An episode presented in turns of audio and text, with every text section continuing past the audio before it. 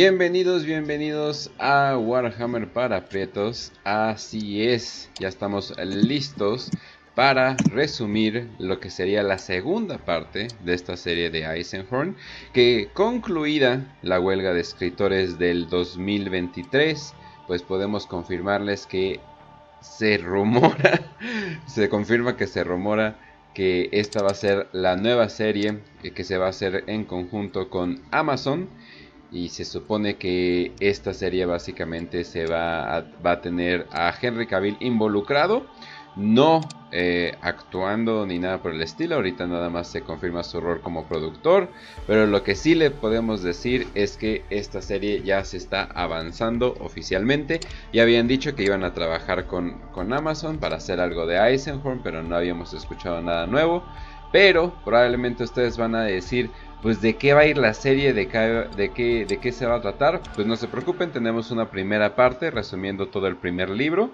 y ahorita nos vamos a echar todo el segundo libro que no es mi favorito, honestamente, ni siquiera es mi favorito en este Eisenhorn verso, porque ya también se combina lo, de lo de The Queen y lo de Ravenor. Eh, o sea, definitivamente no es mi favorito, pero es importante y yo digo que un buen paso adelante en lo que es la historia. Eh, y, un, paso muy atrás para lo que es la moral de Eisenhorn. Pero no importa, no importa. Vamos a ver qué pedo con todo esto. Facio, ¿cómo estás? Muy bien, Kench, aquí ya listo para grabar otro episodio más de Warhammer para Prietos. Eh, un saludo a todos los que están, a toda la audiencia que nos está escuchando. Hoy, como bien dice Kench, vamos a retomar la segunda parte de Eisenhorn, un, un episodio que ya hicimos que fue de los primeros, creo que fue el primer episodio incluso así como de, hablando de una novela como tal, fue el de Xenos, de Eisenhorn, eh, una trilogía que es pues un clásico de Warhammer 40k. Si no han leído Eisenhorn, los tres libros, pues eh, vayan a leerlos, la verdad eh, son muy buenos, escritos por quizá para muchos el, el GOAT de los escritores de, de 40k, que es Dan Abnett, una de las sagas que de hecho prácticamente lo, lo aventó a la fama, por lo menos en cuanto al, al, hobby se, se, denomina. Y pues sí, Malius, como muchas segundas partes que finalmente solo sirven como un nexo entre el desenlace épico, pues Malius es parecido. Malius es algo que hasta cierto punto te esperarías porque pues sí, es una segunda parte de una trilogía ya anunciada. Aparte de novelas posteriores que van a salir como lo son las novelas de Beckwin, las novelas de Ravenor, que aunque no son propiamente de Eisenhorn, pues continúan parte de la historia, del legado y todo este desmadre, aparte de muchas historias cortas que hay por ahí en, entre medios. Entonces, Malius no por eso deja de ser una buena novela, no por eso deja de ser una novela que, que no deberían de leer. Obviamente, para entender una tercera parte como Les Hereticus, tienen que entender Malius y tienen que leer, obviamente, Senos, que es la primera. Entonces, pues, eh, hoy vamos a hablar de ella. Hoy Kench va a ser prácticamente el narrador principal Así hemos tenido estos programas que yo creo que muchos... Porque me gusta mucho esta serie, pero también soy muy crítico de ella. Exactamente, y ahorita pues también como esa temática de que como bien dice Ken, ya acabó la huelga de los, de los, de, de ahí de los actores y todo este desmadre. Entonces muy probablemente, como los rumores lo indican, de hecho hace rato Chapter, hace, hace rato vi que Chapter Master Balrack había subido un video de, de eso, ¿no? Como rumores de, de, de Eisenhorn, de que probablemente sí sea eso. No lo vi, pero pero ya está cocinando algo ahí por lo menos. Ya sabíamos que iba a llegar algo, pues, literalmente Henry Cavill lo anunció en su puto Instagram, pero, pero, pero, em, aún no sabemos de qué se trata. Obviamente no se tomen, tomen pinzas con, con pinzas. Esto, no es que oh, literalmente Eisenhorn va a ser la serie que va a salir, pero muy probablemente yo creo que es de las historias más fáciles de adaptar a la pantalla, pues en este caso chica, porque pues va a salir yo creo que en un formato de serie, eh, como ya se sabe con Amazon, y, una historia que sea digerible para pues la mayoría, la mayoría de las personas, ¿no? Porque pues Eisenhorn tiene todo, ¿no? Drama, romance, culos y tetas, guerra, este, putazos, traiciones, todo lo que quieres en Warhammer en un solo lugar. Y con un buen protagonista, ¿no? Y con un buen grupo de, de su séquito que va detrás de él y, y de antagonistas. Qué bueno que no son los ochentas, porque si fueran los, si fueran los ochentas, estoy seguro que Arnold Schwarzenegger sería Eisenhorn o algo por el estilo. pues sí, sí quedaría, biche. o el Stallone, una mamada así. Dime la verdad. Este... Aunque el, eso de no mover la cara para nada y hacer una expresión le queda perfecto a Arnold Schwarzenegger. Maldito seno, responde, ¿dónde la tienes? Algo así. así, pero, pero bueno, eso es más o menos lo que, lo que vamos a esperar. Pero bueno, también ven aquí el buen Kill, como es de costumbre ya, como es parte también de, este, este crew de WPP. Kill, ¿cómo estás? ¿Qué onda? ¿Qué tal, Facio? ¿Qué tal, Kench? ¿Qué tal a la queridísima audiencia Fumafoco? Ya aquí preparados para, para llegar. Se me hace raro que, mm, pues ahora sí que hayamos tardado tanto, ¿no? En tocar y regresar al tema de Eisenhorn, porque pues como ya bien un intento. creo que es como la... Hace mucho, un intento. Pero, como que no salió y literalmente la luz de, de mi colonia dijo no. Entonces ahí se quedó el intento. Sí, luego no ayuda que también la banda aprieta, bueno, le tenga como fobia a leer, pero bueno. Ah, el chiste es que pues ya estamos, yo creo, con este, que es como de los puntos de entrada a Warhammer más populares, ¿no? Es así la, por lo general, la, la primera novela que le recomiendan a, la gente, la, serie de, Eisenhorn. Eh, entonces, pues está chido, ya yo creo que este programa les va a gustar para que se lo enseñen ahí a sus amigos o no sé, a quien le quieran enseñar cosas de, de, Warhammer. No sé por qué lo harían, pero ahí está la opción, ¿no? Ahí queden ellos. Así es, así es. Eh, sí, de hecho es del 2001 y tiene una de las peores eh, portadas que he visto en mi vida, la de Malius, y de hecho ya la han rehecho varias veces, ya como que la limpiaron, pero sí, la, primera portada, ah, ay, cabrón.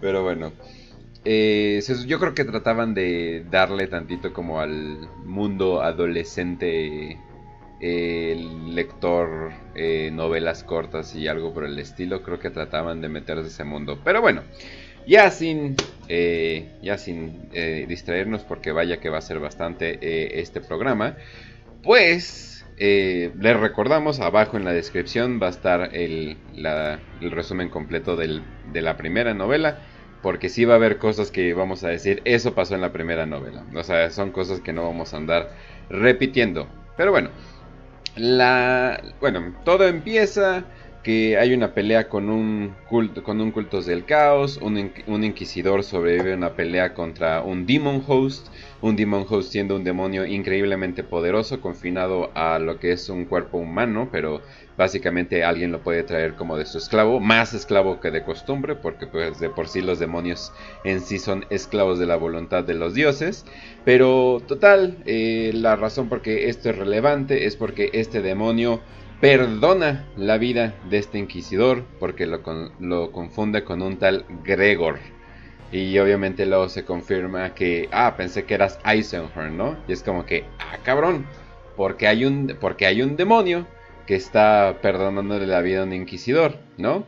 Obviamente, este, este demonio es Cherubael, que ya hubo una, ya bueno, ya hemos descrito qué onda con él desde la primera novela, pero es un demonio que tiene una relación íntima con eh, Gregor Eisenhorn, ¿no? Y obviamente, como es un demonio y como funciona el Warp, eh, básicamente puede ver al futuro, puede ver al, puede ver al pasado, como que vive en una cuarta dimensión extraña, entonces sabe más o menos lo que va a pasar o lo que puede pasar, ¿no? Eso es algo muy importante de él. Pero bueno, eh, no, lo quiso, no quiso matar a Eisenhorn porque lo veía como algo demasiado valioso para matar. Eh, y mientras tanto, Eisenhorn, eh, ya al fin llegamos a ver qué onda con Eisenhorn, pues está a punto de morir otra vez, como es de costumbre con, con Eisenhorn pues él está tantito reflejando sobre su vida, sus hallazgos, sus logros. Te recuerda lo que pasó con el Necrotuk, que fue toda esta onda del, del Necronomicon Impostor del primer, del primer libro. Pero bueno, sabemos que él se está muriendo, él se está muriendo envenenado, es el año 41.338. Eh, lo, lo envenenó algo llamado un veneno binario, que se supone que es, por dos partes, o sea, una parte activa la otra parte y se supone que es increíblemente poderoso y están buscando a lo que sería una persona demonio algún punto de intermedio llamado Beldame. eso es lo que están buscando, ¿no? Te da tantita introducción a, los personajes que todavía siguen con él. Eh, Amos, eh, su ayudante obsesionado con, con saber información, eh, muy parecido como alguien del Mechanicus o, algo así. él descubrió de hecho la toxina. Porque pues obviamente nota cualquier cosa, es como un tipo de Sherlock Holmes, pero increíblemente autista, o más autista, porque Sherlock Holmes de por sí es bastante autista. Pero bueno, entonces más o menos estamos eh, ya sabiendo que Gregor se va a morir eh, en cualquier momento, ¿no? Obviamente no, porque estas son, sus novelas y pues dices, no mames, no se va a morir ya, ¿no? Pero bueno, eh, también Ravenor, lo que sería un inquisidor joven, los, está ayudando, también están activos buscando a Belduin, también está Beckwin, que de hecho lo está cuidando, Beckwin ya tiene 125 años, pero al parecer sigue 10 de 10. Eh, todo eso por pues, operaciones eh, estéticas, la rejuven de drogas y cosas por el estilo. Eh, sigue muy muy bien. La, describen literalmente que parece literalmente como si no hubiera pasado un año desde que, desde que la vimos la, última vez. Y ella ya tiene como que su organización aparte de lo que serían blanks o, nulls o como, o como les quieran llamar y pero ya no ya no está acompañando siempre a Eisenhorn, ya es como que ya es una, es una chica fuerte independiente, entiéndanlo, pero obviamente eh, en esta ocasión, como ha sido algo muy peligroso, pues decidió eh, acompañarlo, ¿no? Eh, se preparan tantito y pues es hora de matar a los infieles con sus acompañantes. ah, sí, también hay una acompañante que se llama Arianith no voy a mencionar mucho de ella. Y yo siento que es como una mini Eisenhower, pero no va a importar, créanme. no va a importar por mucho tiempo. Pero bueno. Eh, de hecho, bueno, yo digo que es una mini Eisenhower porque pelea de, manera muy parecida, ¿no? Eh, total, ya estamos hablando de lo de, eh, de lo de Beckwin. ya también Beckwin también se entrenó en, en muchas armas. Ella se entrenó en todo tipo de, en todo tipo de combate. Ya no es la prostituta asustada de la primera del, primer libro. Entonces, pues bueno, ¿no? Encuentran el culto eh, de Beldame, eh, ya van a partir madres, empiezan a matar cultistas, eh, obviamente ya se, se, empieza a armar el desmadre bastante rápido. Aizen está pero valiendo verga ya completamente, pero pues está peleando en lo que puede. Y Beckwin le dice, pues ya, ya mejor vete, ¿no? O sea, literalmente pues ya andas aquí dando pena, pues no, no, o sea, eh, creo que le dice, entiende tus límites. Y Eisenhower dice, no tengo límites. Que esto no está escrito en el libro, pero siento que Beckwin en ese momento sus ojos llegaron hasta, pegaron tan fuerte eh, para, para atrás que empezó a sangrar porque sí fue como que un momento como que, ay, tranquilo, güey, te estás muriendo. Pero bueno, eh, los encuentran y están haciendo un ritual, eh, obviamente, como cultistas, como cultistas suelen hacer. Y al fin encuentran a Beldame, que llega con un chasis aumentado. Eh, o sea, es como un chasis aumentado, pero como que pedo caótico. Y, lo, y lo hace parecer una. bueno, la hace parecer una araña. Entonces, como que llega. O sea, imagínense una persona pero ya completamente eh, modificada, ¿no? Eh, obviamente con alta estética caota, pero y Gregor, Gregor nos espera y llega y dice, en el nombre de la Inquisición, eh, deténganse, ¿no? De que sus, me imagino que sería como que su manera de, arrestarlos, pero obviamente esta gente está dispuesta a morir por la, por la causa antes de ser detenidos, además de que creo que la mayoría de las personas preferirían morir antes de ser detenidos por la Inquisición. Eh, sean sus madrazos, sean, sean, sean, sus, eh, sean sus balazos, etcétera, etcétera se sorprenden de lo rápido que es Beldame. O sea, uno pensaría que con ese chasis iba a ir todo lento, como que... Pero no, al parecer es putamente rápido, lo cual la hace increíblemente aterradora. Eh, terminan de dar sus madrazos. Beldame tiene casi muerto a, Gregor, pero solo vive porque Beldame lo quiere vivo para, torturarlo. Porque pues, Gregor no, no ha sufrido suficientes eh, torturas, ¿no? Eh, de la nada, Gregor despierta en su nave, vivo, bueno, más o menos, Pero ahí te dicen que lo salvó Betancourt. Y ustedes tal vez recuerden, ah, Betancourt, claro, lo recuerdo eh, del primer libro. Pues termina siendo que termina siendo que no es el mismo Betancourt, sino es su hija, Medea Betancourt. Pero eh, bueno, cuando murió Betancourt, obviamente Eisenhower prometió cuidar a, a, la hija, Medea, la entrenó, terminó siendo tan vergas de piloto como, como, era, su, como era su papá. Eh, y pues ya, ¿no? Se supone que. Se, supone que al final, casi en su último momento, Gregor ya estaba entrando en un shock anafiláctico. Que supongo que pues, ya pierde la conciencia completamente. No sé, no sé, Facio. Ahí tú dime. Ahora sí que tú te sabes. De choque anafiláctico, bueno, sí, o sea, el choque, todos los choques son un estado de hipoperfusión. Si no les llega sangre a los, a los tejidos, entonces entre ellos el cerebro y muy probablemente una persona que tiene un choque va a entrar con deterioro del estado neurológico y por eso vemos al pinche que se le está llevando la verga y está casi pues inconsciente, sí, entras en coma, ¿no? Pero es porque prácticamente en el choque anafiláctico, vamos a decirlo, algo así, tus pinches vasos se dilatan tanto que pues no hay una fuerza tensil que lleve la sangre hacia los tejidos. Es lo que pasa en el choque anafiláctico. Y por eso se empieza como la sangre a salir de los vasos por cuestiones de presión porque le gana la presión de las proteínas a la, del, la de la sangre, a la del agua, pues, y se sale y por eso se hinchan todos y les da eso. Se ve como una persona que le da un choque anafiláctico, ¿no? Mm. Pero eso es otra cosa así, muy, muy ya muy especializada, pero sí, o sea, es normal que una persona así con ese estilo se, se pueda ir a la verga. Y, y, y, pues si ven a una persona así en la calle, llévenla al, al, a urgencias en ese momento, hablen a la puta ambulancia, porque si no, se va a morir y se lo va a llevar la verga. Y si tiene una inyección de adrenalina ahí en su bolsillo de pura casualidad, pues denle esa. Nunca dejo mi casa sin ella. No, sí, sí, hay gente que sí hay gente tan pinche loca que sí las trae. Bueno, en especial gente que tiene alergias así muy cabronas o gente así. Son unas jeringas especiales. Yo creo que sí las han visto muchos en. Yo creo que la gente las ha visto en TikTok. Son unas pinches jeringotas grandotas que parecen un puto tubo con una como capuchón naranja. se lo pones en la pierna y pa, que le pegas y le mete adrenalina. Entonces, con eso ya.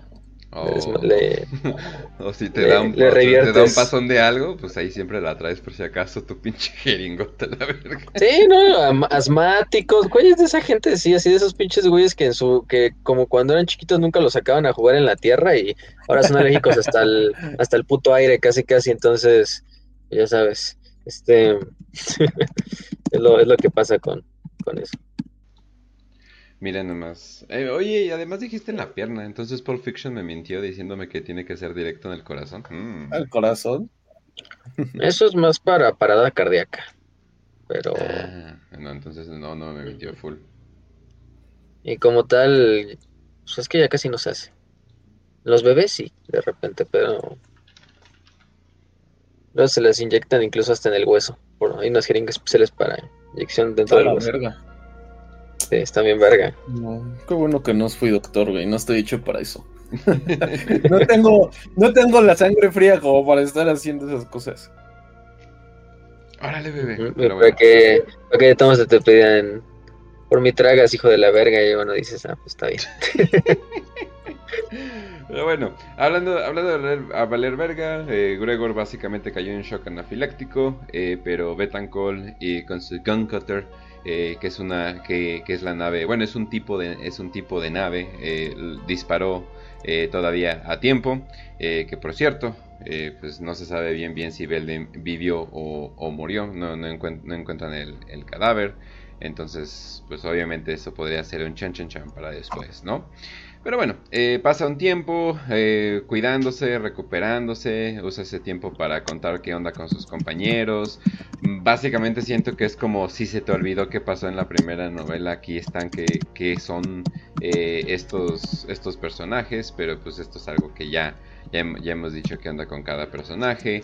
También habla tantito más de sus creencias. De nuevo, básicamente sí es, sí es alguien si es alguien puro, pero no radical puro ni radical radical. Esa, se supone que él es un tiene su propia religión, eh, Anacien, no, me acuerdo cómo se llama pero se supone que deben de confiar eh, que el emperador tiene todo en su plan y que pues no se deben de ir ni de muy para allá ni para acá, ¿no? Pero sin trust, the plan.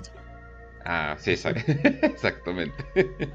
Pero bueno, eh, habla sobre tantito de las peleas internas de la Inquisición, etcétera, etcétera, ¿no? Pero bueno, eh, ya en, en Tracing Primaries, Gregor busca eh, regresar a, bueno, más bien él busca regresar a Trace en Primaries para trabajar en lo que sería un acto burócrata que, le toca, que es la novina, o no sé cómo le, le, puedan llamar, pero eh, él tiene que ir más o menos a huevo. Él dice que no le gusta este planeta. Es un planeta altamente, altamente poblado. Eh, y eso significa altamente contaminado, altamente, altamente todo, ¿no? Eh, entre más gente, más problemas. Siempre pasa en el imperio, ¿no? Pero ¿por qué? Porque tiene que ir este gran desfile. Eh, creo que hay alrededor de 23 mil millones. Eh, bueno, en el libro dice 23 billones, pero hay algo raro en, el inglés al español. Un billón son mil millones, entonces hay 23 mil millones de personas. También hay un chingo de industria. Es un planeta, como no alcanza el aire, tiene que tener un aire reciclado. Y ya se imaginan la calidad de ese aire reciclado.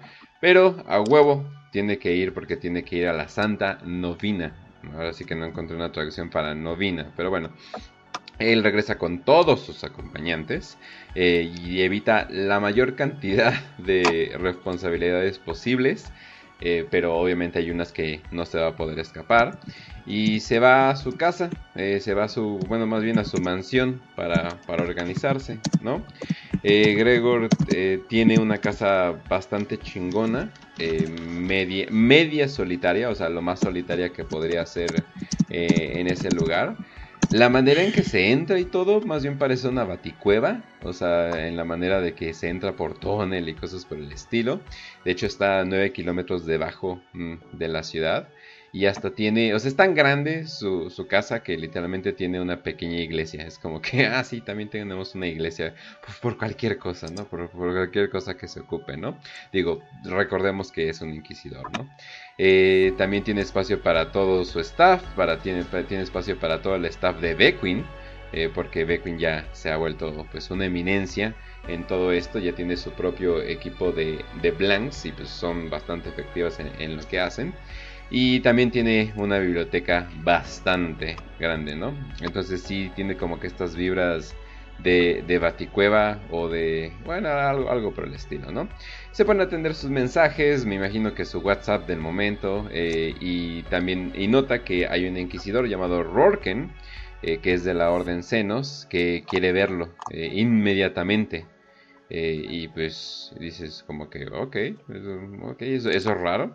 Y también Endor, un amigo, un, amigo inquisidor, lo quiere ver, pero, ya, ¿no? Entonces él así como que, hmm, algo pasó, ¿no? O sea, algo está raro, ¿no? Eh, después de tiempo de investigar, eh, se dan cuenta que hay algún tipo de asesino o alguien de la Inquisición que lo quiere matar o investigar. Se, han dado cuenta que eh, algo, algo ha pasado en la casa, o sea, si ha habido como que intentos de entrar en su casa, lo cual pues obviamente no debería estar pasando. Lo cual hace que Gregor duerma mal y sale a checar con nervios cuando escucha unos ruidos. Eh, que por cierto sale, sale desnudo por, algún, por alguna razón. O no sé, tal vez era una buena manera de intimidar a las personas. O sea, si de repente estoy robando. Yo quiero que salga esa, esa escena con Henry Cavill. Eso va a ser lo mejor. El pito por todas partes. No, Ojalá.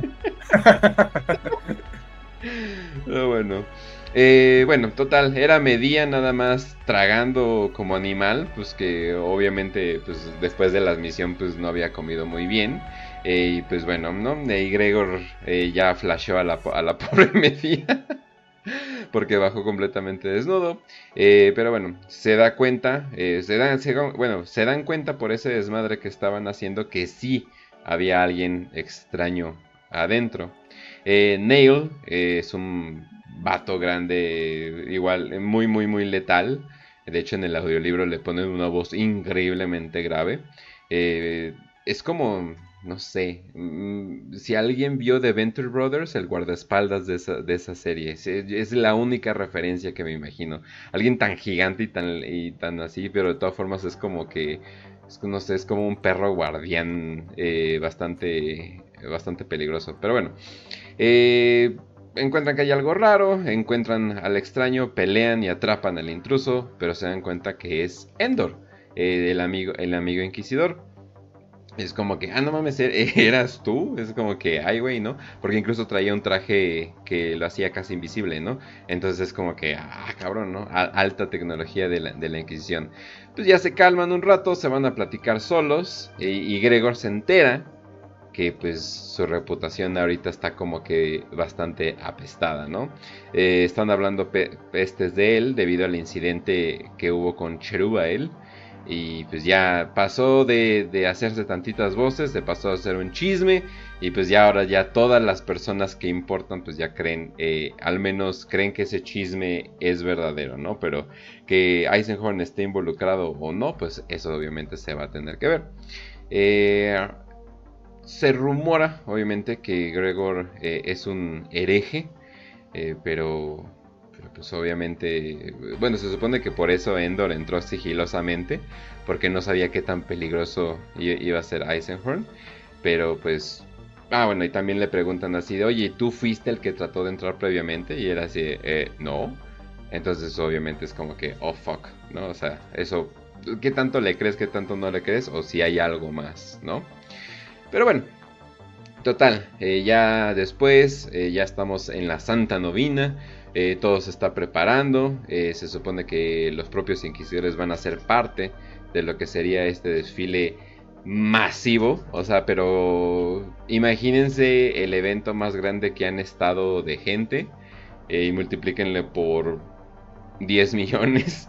Y eso es más o menos la idea que se, que se pueden dar, ¿no? Pero bueno, eh, ahí preparándose, obviamente, entre inquisidores, habla tantito con Rorken. Y parece, la manera que está hablando Rorken con él, no parece tanto una plática, sino que está, eh, pues básicamente interrogándolo.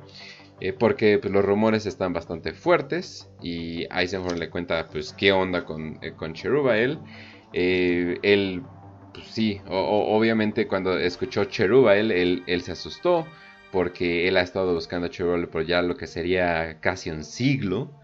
Entonces, pues obviamente es como que ese hijo de la chingada otra vez, ¿no? Y ya Rocker se va y le, le da una, una advertencia eh, amistosa, ¿no? Así como que, como que sí y no, o sea, como que todo, todo sigue en terreno muy gris, ¿no? Ya, están obviamente ya, ya en la novina y Eisenhorn eh, describe lo que sería todo este masivo evento. Y hasta él admite que esto es increíblemente excesivo, pero pues es el imperio de, la humanidad y acaban de terminar... Terminaron una guerra, invasión, no me acuerdo qué fue, pero obviamente fue bastante relevante para este planeta. Pero aunque él está como que ya medio amargado y diciendo que esto es muy excesivo, pues él, él admite de que pues es que te sorprende porque te sorprende, ¿no? Eh, por ejemplo, el imperio quería sol a huevo, pero en ese planeta, debido a la contaminación, ya no hay sol. O sea, ya no hay un sol claro. Pero pues el imperio quiere un pinche sol, entonces echaron bombas químicas al cielo para aclararlo, eh, para que se vea pues eh, como, como de foto. Pero dice que esto afectaría mucho más al planeta eventualmente, haciendo que el equivalente al calentamiento global ocurra mucho más rápido, ¿no? O sea, de que los océanos se van a secar más rápido. O sea, hicieron una cagadera el planeta todavía más para que se viera más bonito por un momento, ¿no? Ahí están aprendiendo de China, ¿no? Pero bueno, eh, Ravenor y Eisenhorn eh, están juntos, llegan bien tripeados, llegan con sus mejores ropas y ya pues llegan a tomar su lugar. Y de público, nada más para este evento, había 2 mil millones eh, de personas. entonces. Algo tranquilo. Ajá, entonces. Un concierto de la Shenbaum. Ajá, güey, justo estaba pensando en los conciertos del Zócalo, güey. ¿Cuántas personas serían en el un Zócalo lleno? Mm, espérame, según yo, creo que sí son algo así como 200 mil, así cuando ya está atascadísimo, tipo el de Rosalía, una cosa así. Verga, no, si es un de todos modos. entonces multiplíquenlo por mil. entonces, ¿Mil zócalos? ah, mil, zócalos, juntos. Eh, y Un pues zócalo del todo el tamaño de la zona metropolitana, ¿no? ah, cabrón. sí. Mm. Sí, imagínense el Zócalo extendido mucho más allá de Bellas Artes, mucho... A la verga, no, sí, está gigante. Pero bueno, eh, y pues obviamente sorprendente, ¿no? Las voces de 2 mil millones de personas eh, emocionadas por, por, este evento, gritando, eh, chiflando, diciéndole a Egregor de que se va a morir. Ah, no, no, eso no, no, ¿verdad? Eso solamente lo hacemos aquí en México. Pero bueno, ya empiezan a desfilar, te enseñan los diferentes regimientos, el güey de los, el güey de los camotes, los Baneblades. Eh, los muertos, hay, un, hay una sección especial nada más para los muertos. Eh, los Space Marines, hasta los burócratas del administratum están ahí como que yo no hice nada, yo solo hago, yo solo estoy con gabinetes todo el día. Eh, aparecen los astrópatas, eh, hay titanes warlords caminando por ahí. Eh, el Adeptus Mechanicus está entre los pasos de, de los titanes warlords completamente confiados porque saben cómo funciona esa máquina más no dar cada vez que da un paso el titán obviamente todo tiembla un chingo. Eh, y después ya llegan eh, los inquisidores, eh, no solamente están estos dos, obviamente hay varios, lleno de, y, y, y dicen que es de los más variados, o sea, no, porque nadie lleva uniforme, los acompañantes tampoco llevan uniformes y pues eh, no por insultarlos, pero pues todos los acompañantes de los inquisidores suelen ser pues todo tipo de freaks, todo tipo de, fenómenos, o gente rara, o gente increíblemente buena matando, que también es obviamente muy útil si eres un inquisidor.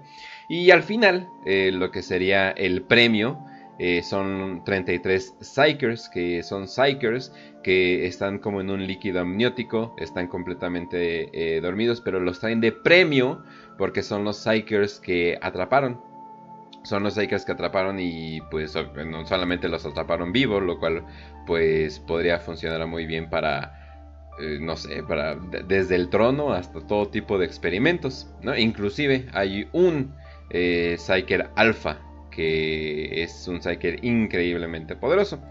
Eh, en ese momento Gregor se siente chico, o sea, en comparación, en comparación de todo, se siente como un como que le da la ansiedad eh, y como que, ah, me voy a tomar aire, ¿no? Entonces se va tantito como que de, lado y, como, y, le dice eh, a este Ravenor, espérame tantito, ahora, ahorita los alcanzo, ¿no?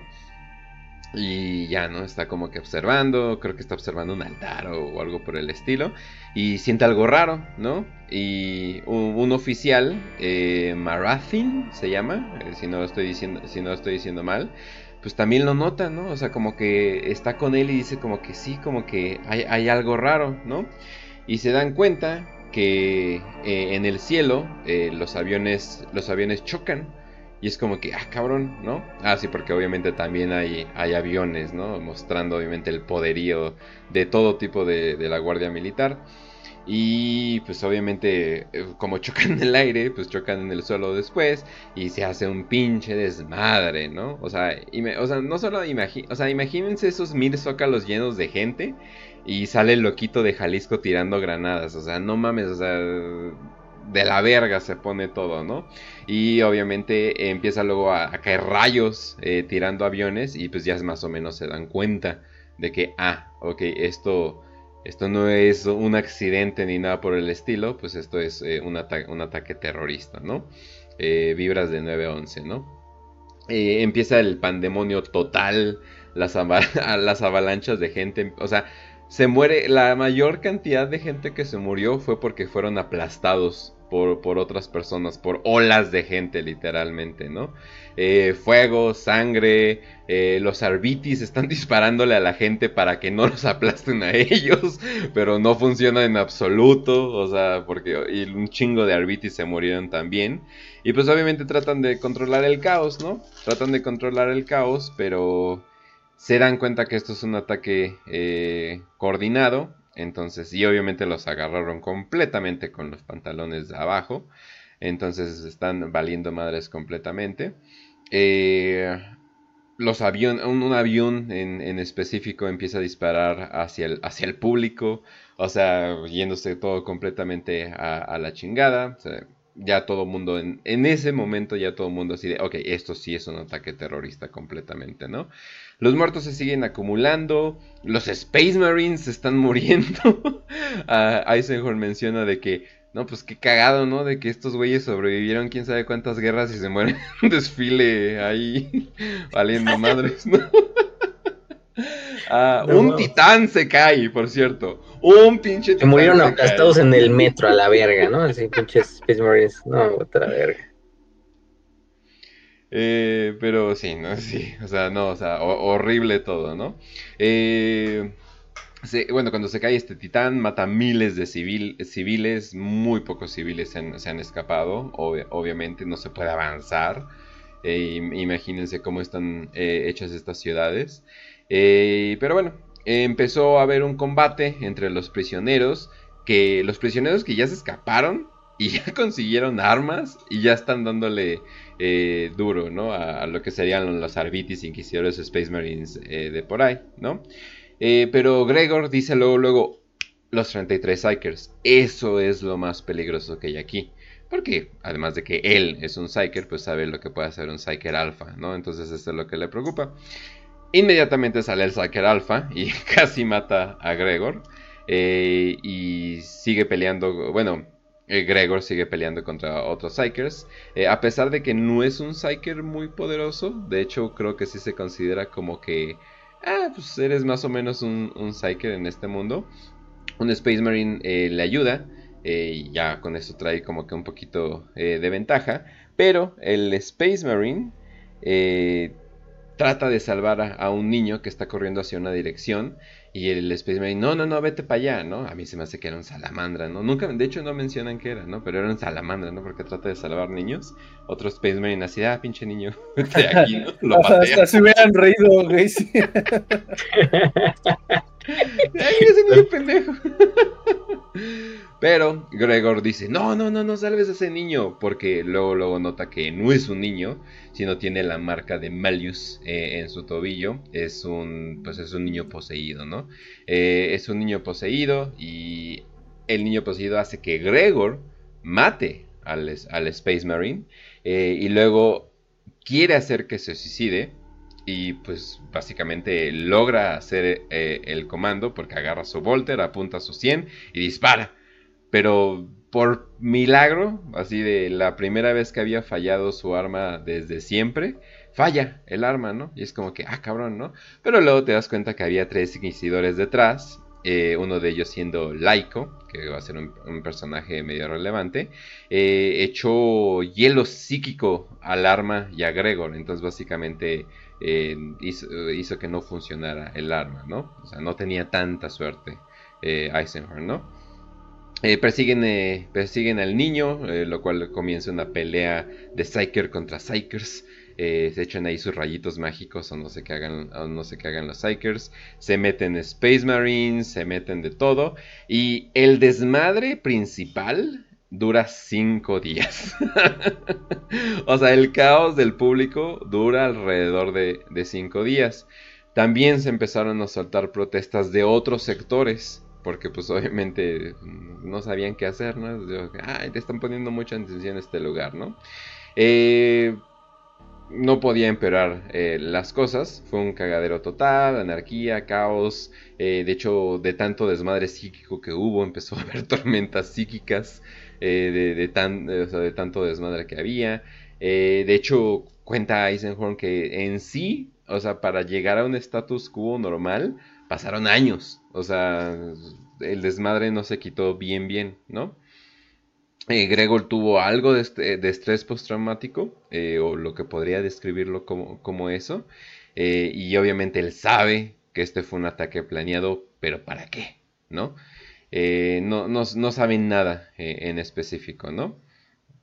Un inquisidor llamado el inquisidor Heldheim es un inquisidor grande, fuerte y también muy psíquico. Eh, se acaba de controlar parte de la población. Si la población se ponía muy loca, eh, él con sus poderes psíquicos eh, los calmaba, pero pues obviamente había una razón ¿no? Probablemente influenciados por el caos, la gente se estaba volviendo loca, los estaban usando como zombies o algo por el estilo, y se supone que hay un demonio, Psyker, ahí sí no, recuerdo bien, capaz de controlar y leer las mentes de millones, o sea, literalmente, entonces ese es el plan, ¿no? O sea, el plan es, ok, tenemos que encontrar ese, ese demonio Psyker, no sé, o, sea, o alguna combinación extraña de los dos. Y pues el plan es, vamos a matarlo, ¿no? Ya después de destruir el escudo eh, de, este demonio, deciden ir contra el hereje Saradon, que muchas veces se refieren a él como el Saradon y otras veces como un Saradon. Entonces no sé si es un tipo de, de, psíquico demonio o, o, no sé si es eh, su nombre en especial, ¿no? Pero bueno, total. Eh, ya luego entran a, lo que sería la, cueva del Saradon y ya sienten su presencia. Eh, unos cérvitos de carga controlados por, el Saradon los atacan. Los cérvitos de carga son cérvitos como de 3 metros de altura. Obviamente súper pimpeados con todo, con todo para cargar cosas pero pues obviamente también funcionan perfectamente para aplastar personas, ¿no? Entonces los, utilizan para eso. Eh, llegan a matar al Saradon con algo de plasma, que obviamente bastante efectivo, pero ya después de unos días empieza a llegar la calma, obviamente sin el Saradon las cosas se calman mucho, mucho más rápido, y también se enteran que Ravenor eh, sufrió quemaduras nada más en 100% de su cuerpo.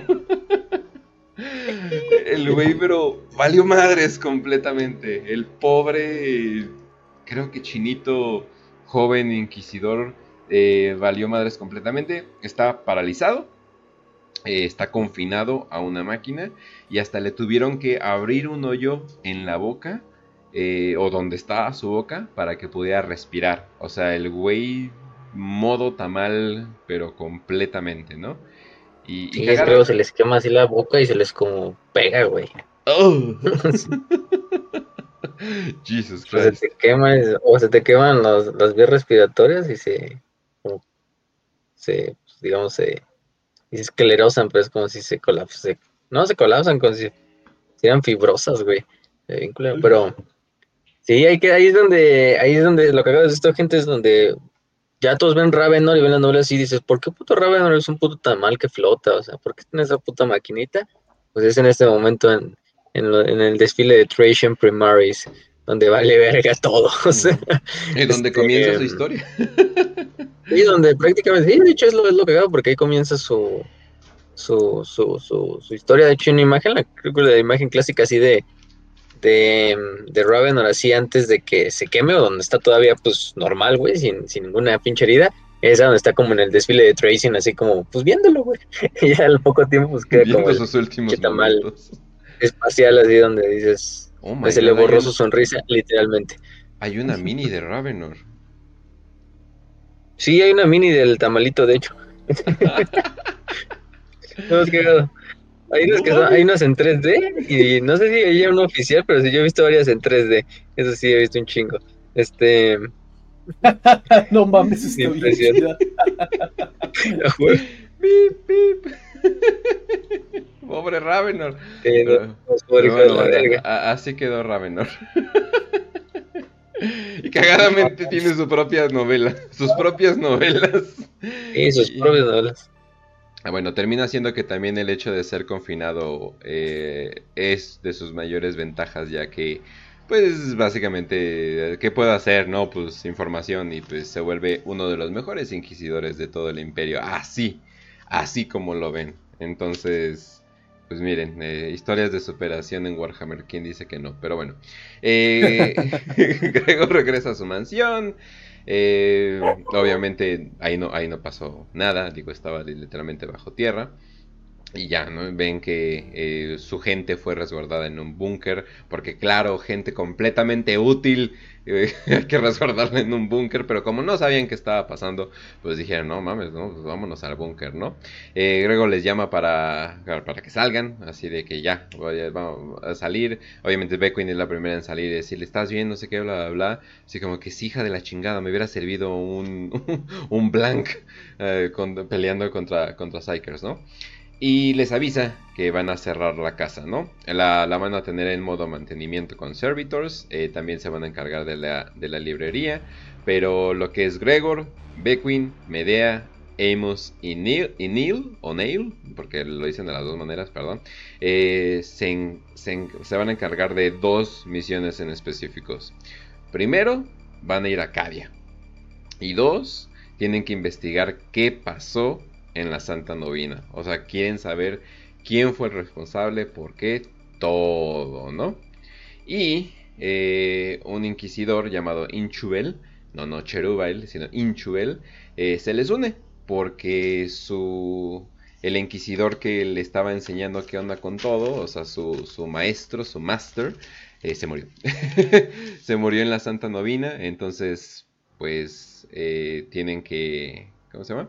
Eh, bueno, lo adopta, ¿no? Básicamente, ¿no? Así de que es, el perrito sin dueño, ¿no? Entonces, vente para acá, ¿no? Yo te enseño eh, cómo matar herejes más efectivamente. Pero bueno, eh, ah, y Inchubel, por cierto, la razón por qué lo, lo, menciono, es porque él checó lo que quedó del cadáver del Saradon. y le dice que ahí no había ninguna marca Malius en el tobillo. Así que ese cadáver que vieron no era un Saradon, no era el Saradon. Entonces, como que, chan, chan, chan, obviamente es, es el gran descubrimiento, ¿no? Eh, ya, en, ya, en, otro planeta, no estoy seguro cuál, de hecho no lo apunté, eh, la pandilla anda investigando, están, eh, están de infiltrados o de, de incógnito, están en un bar lleno de freaks y mutantes variados.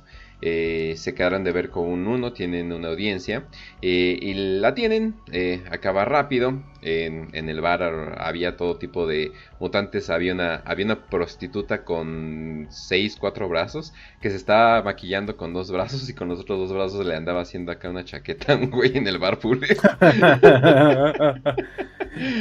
¿No? Y de hecho hasta como que ve a Gregor y como que, ah, ah, mira nomás, ¿no? Así como y se le acerca, ¿no? Y ya todo, ¿no? Pero bueno, eh, al salir unos mutantes los asaltan. Eh, o sea, les parten la madre, pero les parten la madre con, con armas que no parezcan de, la Inquisición o de alguien de alto rango, porque no quieren eh, que descubran que obviamente no quieren alertar a la población, ¿no? Que en donde están, pues la mayoría de la población eh, está mafiada, ¿no? Como, como dicen en el norte. Pero bueno, eh, su misión eh, obviamente no podía alertar a la autoridad local, entonces también tenían que escapar de la autoridad local, pues obviamente ya que andaban infiltrados. unos, de hecho, cuando unos arbites los, los van a cachar, Beckwin, de la nada, eh, pretende que, están teniendo sexo. De hecho, hasta creo que se quita el vestido rápido. Y como que los arbitis así, ay, perdón, perdón, ¿no? Es como que los dejamos en paz. Y, sí, de la nada, de la nada el autor dijo, y, aquí se desnuda de Queen. Bueno, nunca, nunca, nunca es, nunca es malo para que se encuere, nunca es mala la excusa para que se encuere Beckwin. Ahí Dan Abnett. Y Ana de Armas la va a interpretar. De la nada, pero bueno. Eh, total. Ahí es donde Beckwin le dice así de, ey, ey, no, esto no, no, no, me, no, no, me estoy echando hacia ti, ¿no? De hecho, ni pueden, porque eh, Gregor es un Psyker, eh, es un Null, eh, apenas se pueden soportar abrazar, pues mucho menos, mucho menos la intimidad, aunque Gregor admite al, al lector que sí, obviamente le gusta un chingo, ha querido un chingo con ella, pero es, un amor imposible, ¿no? Es, es un amor que no se puede dar. Y ojalá en la serie no vayan a cambiar eso, ¿no? No vaya a ser así de que, ah, encontramos una medicina que no, no, no. O sea, ojalá que no. Pero bueno. Eh, como dice Avril Lavigne, ¿no? O sea, de que he was a psyker, she was a blank. No se va a poder, ¿no? Pero bueno. Entonces, eh, Gregor explica eh, todas las minidades de de lo que los llevaron a sus pistas actuales. Es todo muy complicado, me, lo voy a saltar. Eh, todo fue gracias a Amos, de hecho, porque está obsesionado con la información. Entonces, pues él es muy bueno encontrando las pistas. De hecho, Amos se la da en todo el libro. Entonces ahí, ahí muy bien por Amos. Pero dice, eh, lo, cual los lleva a una subasta secreta. la sospecha es de que hay un Psyker llamado Aiko.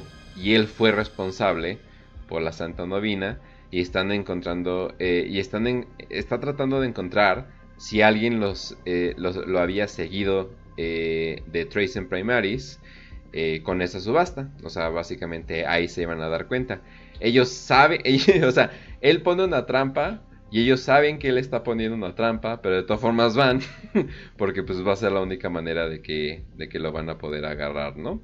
Ellos van ahora sí full armados, o sea, ya les vale madres porque ya saben que es eh, donde van a romper personaje, pero de todas formas como que tratan de, de esconderlo, ¿no? Eh, y, en medio de la, de, la, subasta, que por cierto estaban subastando Psychers eh, eh, a, altísimos precios, obviamente no sé qué, relación podría ser, pero bueno, Gregor hace la, la bid, ¿cómo se dice? No es una bid, es una... la oferta, hace la oferta más grande, pero por mucho. Y todo el mundo así de, así de, oh, oh, oh, por Dios, ¿no? De hecho creo que le, sorprende a todos. Y un vato se les acerca y ese vato se le deshace la cara, así pero completamente como una vela. Eh, y así como que, ay, cabrón, ¿no? Y ese vato dice, ah, Gregor, solo, sí sabes hacer una entrada. Y era Cherubael, el Demon Host que ya habíamos hablado de hace mucho tiempo. Obviamente esto pues, sorprende a todos porque es un demonio increíblemente poderoso. Y pues tú dices, no, pues ahora sí ya va a valer madres todo, ¿no? Eh, dice que está feliz eh, de verlo. Después de tanto tiempo, recordemos que no se habían visto en un siglo. Eh, Beckwin está cagada de miedo. Ojo, es un Psyker. Es decir, es un, es un Blank. Literalmente debería ser la antítesis de este cabrón, pero no, Beckwin está cajadísima de miedo, a pesar de que ya ha tenido muchos enfrentamientos eh, con demonios. Bueno, supongo no lo han dicho, pero bueno. Eh, Gregor le dice, pues, ¿qué, chingados quieres, no? O sea, porque, por, o sea, me da risa que Gregor ve un demonio en carne propia y lo primero que dice, ¿por qué estás hablando mierda de mí? Entonces, pues qué huevos, ¿no? Pero eso habla mucho de las prioridades del que tiene la Inquisición, ¿no? Pero bueno, eh, eh, Cherubael, perdón, dice que hay algo que nos une, ¿no? O sea, tenemos este, este bond, este, esta unión, ¿no? O sea, que nos tiene pegados, nuestros destinos están entrelazados, ¿no? Eh, Gregor le dice, oye, pero ¿por qué andas hablando mierda de mí en Twitter? Y Cherubael dice que esa no fuera su intención, o sea, eso no tenía nada que ver, o sea, eso no fue su intención, pero que el destino que, que los une, pues es algo innegable, ¿no? Cherubile eh, parece saber demasiado de él y revela que él salvó su vida eh, haciendo, él, él, le dio la ansiedad y la razón por qué él se hizo de lado en el desfile, eh, evitando, la, evitando la primera explosión. Entonces, gracias a Cherubile, no terminó como Ravenor, ¿no? Y ese es como que un... Pues obviamente tú podrías decir, pues es un demonio miente, ¿no? O sea, pero si es como que, ah, cabrón, ¿no? Eh, no se sabe si él le mete, eh, si él le mete como que esa sugerencia o si es verdad, ya lo se descubre que es verdad, por cierto, para que ya no, tengan ningún misterio. Pero bueno, total. Ya sé, todos en la subasta están cagados de miedo, excepto Laiko, porque Laiko tiene el control de Cherubile, es su pitbull de 3 metros listo para atacar y Laiko obviamente reconoce a Eisenhorn y pues órale, ¿no? O sea, vamos, vamos a matarlo. Eh, se pelean. Eh, se encarga de, salvar a Eisenhorn una vez más. Y también revela que tú no te preocupes por Laiko. Laiko no tiene, no, o sea, no es dueño de mi correa, ¿no? Y es como que, ay, güey, pues, pues entonces, pues entonces, ¿quién? ¿No? Eh, a pesar de que, de que este demonio le salva la vida y como que le está diciendo, hey, somos compas, pues Gregor lo apuñala, ¿no? Obviamente, ¿no? Lo apuñala con esta espada de fuerza, creo, creo que es la traducción, eh, y como que es especial porque tiene como que parte de su poder psíquico en ella. Eh, pero la espada explota. De hecho, saca volando a, Gregor 30 metros de distancia, lo cual lo hubiera matado, pero bueno, no vamos a hablar de eso. Pero eh, el golpe obviamente hace que pierda la conciencia, ¿no? Eh, al despertar, de, puro, de, puro churro, pueden escapar en, su gun cutter.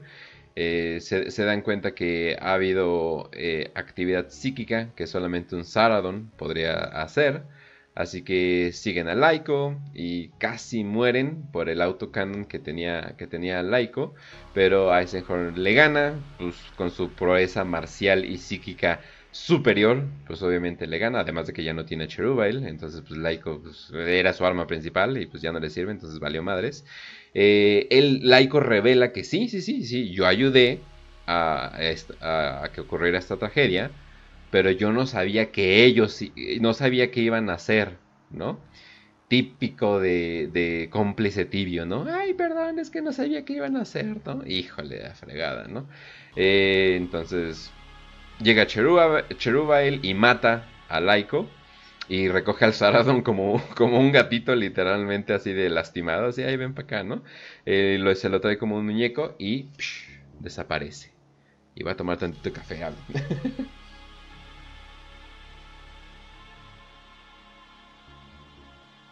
Oh, bueno, no hablen.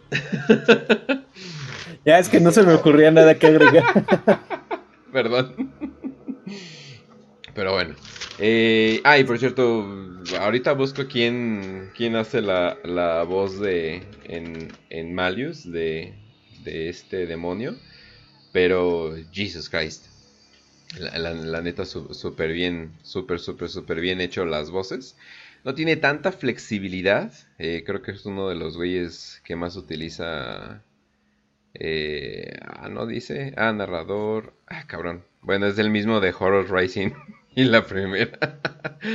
Pero no mames, ¿cómo no está el nombre aquí? Pero bueno. Es uno de los. No es Toby Longworth, no es Toby Longworth, no sé. Sí, creo que sí, se me hace muy parecido. Pero la voz que le hace a Cherubile también 10 de 10, la verdad. Muy, muy súper bien hecho.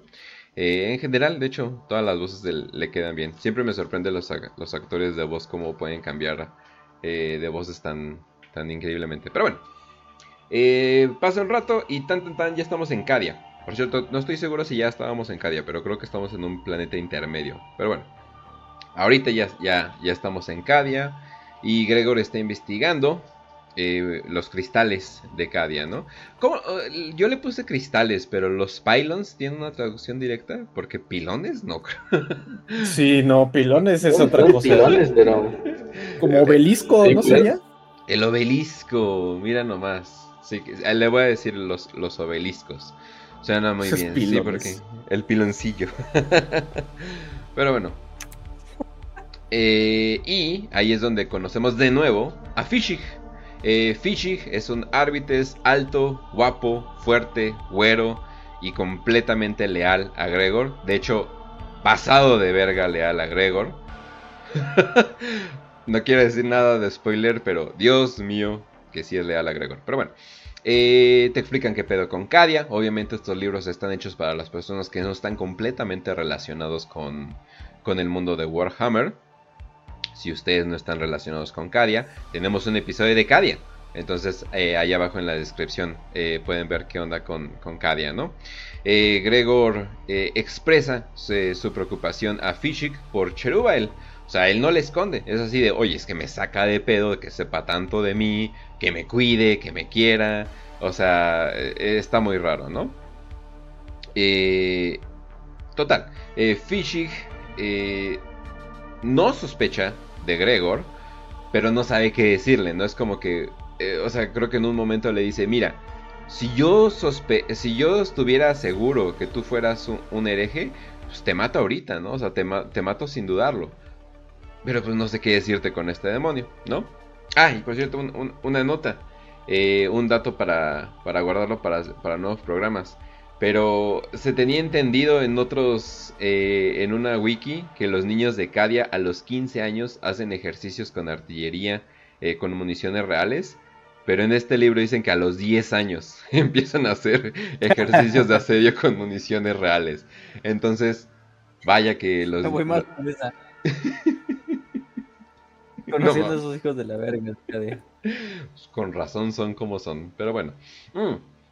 Eh, ahí descubren unas cosas raritas eh, con los obeliscos. Eh, porque detuvieron unas personas que andaban midiendo, o sea, andaban midiendo los obeliscos, ¿no? Es todo lo que estaban haciendo, pero para Cadia es suficientemente comportamiento bizarro como para, como para mandarte a ejecutar, ¿no? Total, querían saber sus medidas exactas y se descubre que ellos son los hijos de Bale. Obviamente con una relación, bueno, una posible relación con Cheruba'el, ¿no?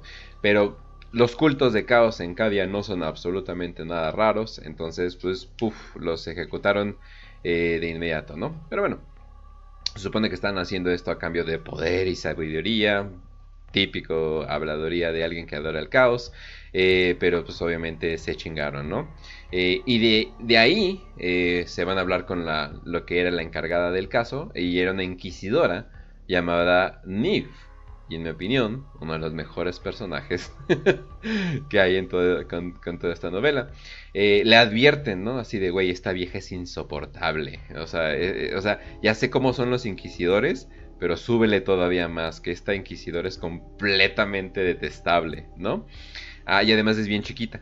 Eh, entonces, imagínense una Edna Moda, pero inquisidora, ¿no? O sea, es, es algo parecido, ¿no? Eh, incluso ella es responsable de uno de los mejores discursos, eh, que sería esto es Cadia. Y pues básicamente le dice, no puedo estar pendiente de todos los casos, ni, ni tampoco puedo estar pendiente de que por qué no interrogamos este bien, güey, porque esto es Cadia. A cada rato hay cultistas, a cada rato hay desmadres, o sea, no podemos estar. Dice, y creo que es sin exageración, pero dice, tengo que lidiar con 100 eh, cultos cultistas diario. es como que, ah, cabrón. O sea, y pues no, no, no, no, no me sorprendería, la verdad, ¿no? Eh, bueno, esto era relevante cuando Cadia seguía existiendo, pero bueno. Eh, total. En también es bueno por si no sabes nada de Cadia y pues ahí te enteras qué onda con la naturaleza de Cadia, ¿no? Eh, Eisen le baja los huevos al decirle de que no, o sea, lo que yo estoy buscando es muy posible eh, y lo que esté detrás, detrás, de Cherubael es muy posible que sea un inquisidor. Y ella como que, ah, o sea, como que dice, ah, chinga. y como que hasta le baja, ¿no? O sea, le baja, como, o sea, como que, como que se calma. Al principio dice, no es imposible. como un inquisidor eh, va a estar haciendo todo esto si, los inquisidores se supone que, o sea, se supone que no traicionamos, ¿no? me, sorprende que alguien de Cadia diga eso, ¿no? Eh, le recuerdan de que, pues, no mames, o sea, cualquiera puede traicionar, ¿no? Creo que hasta mencionan a Horus en algún momento, ¿no? Es como que, y ella como que, ah, chale, ¿no? Tienen razón, ¿no? Sí, de hecho, o sea, la franquicia se basa en una traición, güey. Es absurdo decir que no va a haber traiciones. Sí, ¿no? Aparte con el ojo del terror ahí eh, chingándote todos los días, haciendo tus ojos morados, pues no, ya, ya me imagino, ¿no? Total, eh, tuvieron una... Eh, más o menos le dice, ok, te, te, voy a ayudar, va a ser difícil, pero pues ya, o sea, cuenta conmigo, ¿no? Y pues básicamente como que hace, como que sí penetra la armadura eh, de perres que tenía eh, esta Niv, ¿no? Que yo creo que se desarrolló por simplemente trabajar en Kedia, ¿no? Ya me imagino cómo sería. Bueno, total, se van a una cena eh, con su amigo Tobias Maxila, que es un rogue trader, es un rogue trader en todo el sentido de la palabra. chequen nuestro episodio del rogue trader que tenemos. Es un mercader pirata, específicamente este, este rogue trader. Eh, ya les había ayudado con pedos del Necrotuk. O sea, ya es un personaje que, vemos de nuevo. igual, si no saben de qué estamos hablando, sí necesitan escuchar el primer episodio, banda, perdón. Eh, los invita a cenar, a socializar. Eh, obviamente es un rock trader, entonces pues bombo y platillo y, carisma a, a, más no dar, ¿no? Eh, y pues se ponen a investigar, ¿no? Porque definitivamente sienten que alguien eh, entró de manera ilegal, ¿no? Entonces pues vamos a checar quién ha entrado eh, y salido y vamos a checar los documentos, ¿no? Y es como que, y es como que, oye, pero eso va a tomar semanas. Y sí, pasaron semanas, estuvieron 10 semanas checando quién entró, quién salió de Cadia. De hecho, terminan hasta lo que sería el invierno cadiano. Eh, que se supone que es increíblemente, increíblemente frío. Bueno, al menos de, de ese lado, ¿no? Eh, ya estaban hasta la madre, pues poco sol, poco salir, todo el día con libros eh, empolvados, sentían que no llegaban a nada, seguían pistas que no llevaban absolutamente nada, había cosas que por equivocación habían puesto el nombre incorrecto, entonces iban a investigar y termina siendo que era un error burocrático, entonces eh, hacían vueltas de horas sin, ninguna, sin ningún propósito, entonces pues eso más o menos los gastó, ¿no? pero gracias a Tobias, eh, Rock Trader que había mencionado, eh, él, pues básicamente comprueba de que sí puedes escabullirte ilegalmente. Y le dice, no, pues, pues ¿cómo sabes? Y le dice, pues estoy aquí. él se autoescabulló a Cadia de manera ilegal simplemente para ver si se podía hacer, ¿no? Son rock trader, ¿no? De todas formas, ¿no? él dice que lo hizo con meros sobornos eh, y también usó una credencial de alto rango de, un, de un inquisidor eh, ¿cómo se llama? Para, poder estar ahí sin que, lo, sin que le hayan explotado su nave. De hecho, utilizó la de Eisenhorn. Pero bueno, total, se dan cuenta que, oye, sí es cierto, alguien pudo haber utilizado eh, los códigos de la Inquisidora de aquí, de Neif, ¿no? Es como que, ajá. Total, eh, van con Neve y, le, y les dice, ah, no, este viaje no lo he hecho, este viaje no lo he hecho, este viaje no lo he hecho. Ah, cabrón, sí hubo alguien que estuvo utilizando sus códigos, ¿no? Pero pues quién fregado está usando sus códigos eh, y termina siendo, porque nadie por debajo puede utilizar los códigos simplemente porque quiere, tiene que ser alguien por arriba, por arriba de ella.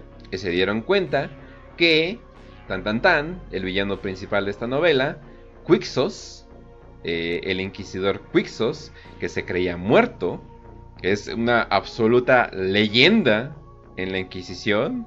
Eh, es radical, por cierto. Eh, y debería de tener unos 342 años. Eh, ya cuando, bueno, ya cuando, donde está situada la, la novela, ¿no? Estaba chavo. Para edad de, de, ¿cómo se llama? De inquisidor, estaba, estaba jovencillo. Unas inyecciones y ya. Ajá, de colágeno. Pero bueno, eh, Nive está dudosa que se haya hecho un traidor. O sea, para empezar están dudosos que si sigue vivo. Porque se supone que se había muerto en algo, pero nunca hubo un cadáver, ni, ni pedazo, ni nada, ¿no? Entonces, pues es así de, pero, pues aquí está. Aquí está el que el cabrón usó tus códigos. Entonces, debe, o sea, o alguien pretendiendo ser Quixos, ¿no? Debe de ser. Pero Gregor no, porque Gregor dice chinguen a su madre todos los radicales, ninguno puedes confiar. Jejeje, qué ironía después, pero bueno. Eh, ellos salen a investigar eh, con, lo que sería la pandilla. Eh, y Naive llega, llega, bueno, más bien trae unos Kazarkins. Que, que fácil, ¿quiénes son los Kazarkins? ¿Tenemos un programa de los Kazarkins? Creo que sí. No, ¿no, verdad? Creo que sí, ¿no? No, de los Tempestes Ions. Ah, sí, cierto. Por eso los confundí. Que son como los Tempestus de los Cadianos, pero. Sí, sí ¿no? Son como los Elite de los Cadianos. Pues especiales ajá, de los Cadianos. El equivalente a los Granaderos de Krieg, el equivalente a los. A los, los estos Shock Troops de Armagedón, etcétera. De hecho, hasta Neil, el, el vato grandote y serio eh, que, estaba con ellos, se pone nervioso. Es así de, es que, güey, no son cadianos cualquiera. O sea, estos son la elite de la elite, the best of the best. Entonces es como que, ay, cabrón, ¿no? O sea, hasta su mera presencia, ¿no? Es como que, ay, güey, ¿no? Pero bueno, eh, ya están listos y armados eh, y van hacia unos obeliscos y encuentran a otro Demon Host, a otro huésped de demonio, para los que no sepan qué es, es Demon Host. Y este se llama Profanity, muy buen nombre, por cierto. Eh, eh, o sea, es, es eh, la profanidad. ¿Profanidad es una palabra en español? No, pero es, profano? como blasfemia, ¿no? Creo. Haz de cuenta, blasfemia. Ese es un buen nombre para, para, para un Demon Host, la verdad. Profanidad, cualidad de lo profano. Ahí está. Ah, cabrón. chingados, ¿no? Pero bueno, eh, total. Eh, lo, lo, balacean a la verga, pero pues es un Demon Host, obviamente no va a funcionar tanto. Los cultistas que están alrededor les responden, ellos responden. Y pues gracias a Beckwin, el Demon Host no los mata. Eh, también gracias a los sacrificios que hacen los, los Khazar Kings, pues eh, como que logran eh, pelear efectivamente. Pero antes de que termine antes de que termine la pelea, porque pues fue básicamente de que el Demon Host y acompañantes dijeron vamos a la verga, se fueron a la verga, los estaban persiguiendo, pero llegan unos cadianos de la nada atacando a Eisenhorn. Y todo el mundo así de, ah, cabrón. Pues hasta los, del team como ¿qué pedo, qué pedo? Aquí no somos, somos, son ellos, bla, bla, bla, ¿no? Eh, total. Y llegan eh, a arrestar eh, a, Eisenhorn por ser un aliado del caos. Y es como que, ay, cabrón. Como que, pues, qué chingados, ¿no? Obviamente el equipo de Eisenhorn no lo toma muy bien, quieren pelear contra eso, pero pues eso armaría como que demasiado pedo, ¿no?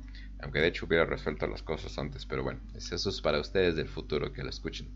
Eh, se rinden y les dicen, no, no, no, no, no, bajen sus armas, no respondan con violencia, esto ha de ser un pedo burocrático, alguien puso un cero donde no debía y pues eh, esto es un error, ¿no? Entonces Gregor eh, deja que se lo lleven por el cargo de, de diablos, por cierto, que es básicamente ser, o sea, ser hereje y ser, o sea, puede ser hereje pero no entrándole al caos, pero no, este literalmente lo están arrestando por estar, eh, eh, ¿cómo se dice? Ser cómplice del caos, ¿no? Y lo llevan a una prisión cadiana. Ya se imaginan cómo sería una prisión cadiana, completamente horrible, completamente casi casi cayéndose, eh, dice que huele a meados y debido a que es invierno, fría como la chingada, ¿no? Entonces, pues imagínense dormir en el frío, estar ahí. No, no, no, no, no. Un horror de los horrores. Pero no se lo tienen que imaginar. Vayan, si están en Latinoamérica, vayan a su prisión más cercana. Y es más o menos así. Pero bueno. Y cada día eh, es interrogado de lo mismo, ¿no? ¿Qué relación tienes con Cherubael? Eh, ¿Por qué hiciste eh, la tragedia de la novina? ¿Por qué te vieron besando a, un demonio en el bar, o sea, le empiezan hasta a inventar rumores, ¿no? Eh, hasta empiezan a decirle que él se había visto con Cherubabel antes, o sea, de que ya tenían como que sus citas antes y la madre y cosas por el estilo. Y pues obviamente no, ¿no? Eh, asumen automáticamente de que él ya es culpable. Pues en la Inquisición, ¿no? O sea, eso es más o menos lo que hace, ¿no? Eh, entonces le dicen que, oye, si, si, o sea, si tú sigues negando, sigues haciendo todo esto, pues te vamos a torturar.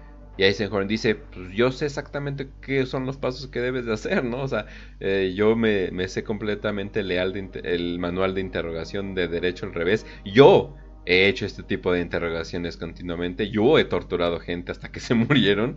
Entonces, no me asustas, ¿no? O sea, además yo sé que yo, yo estoy diciendo la verdad.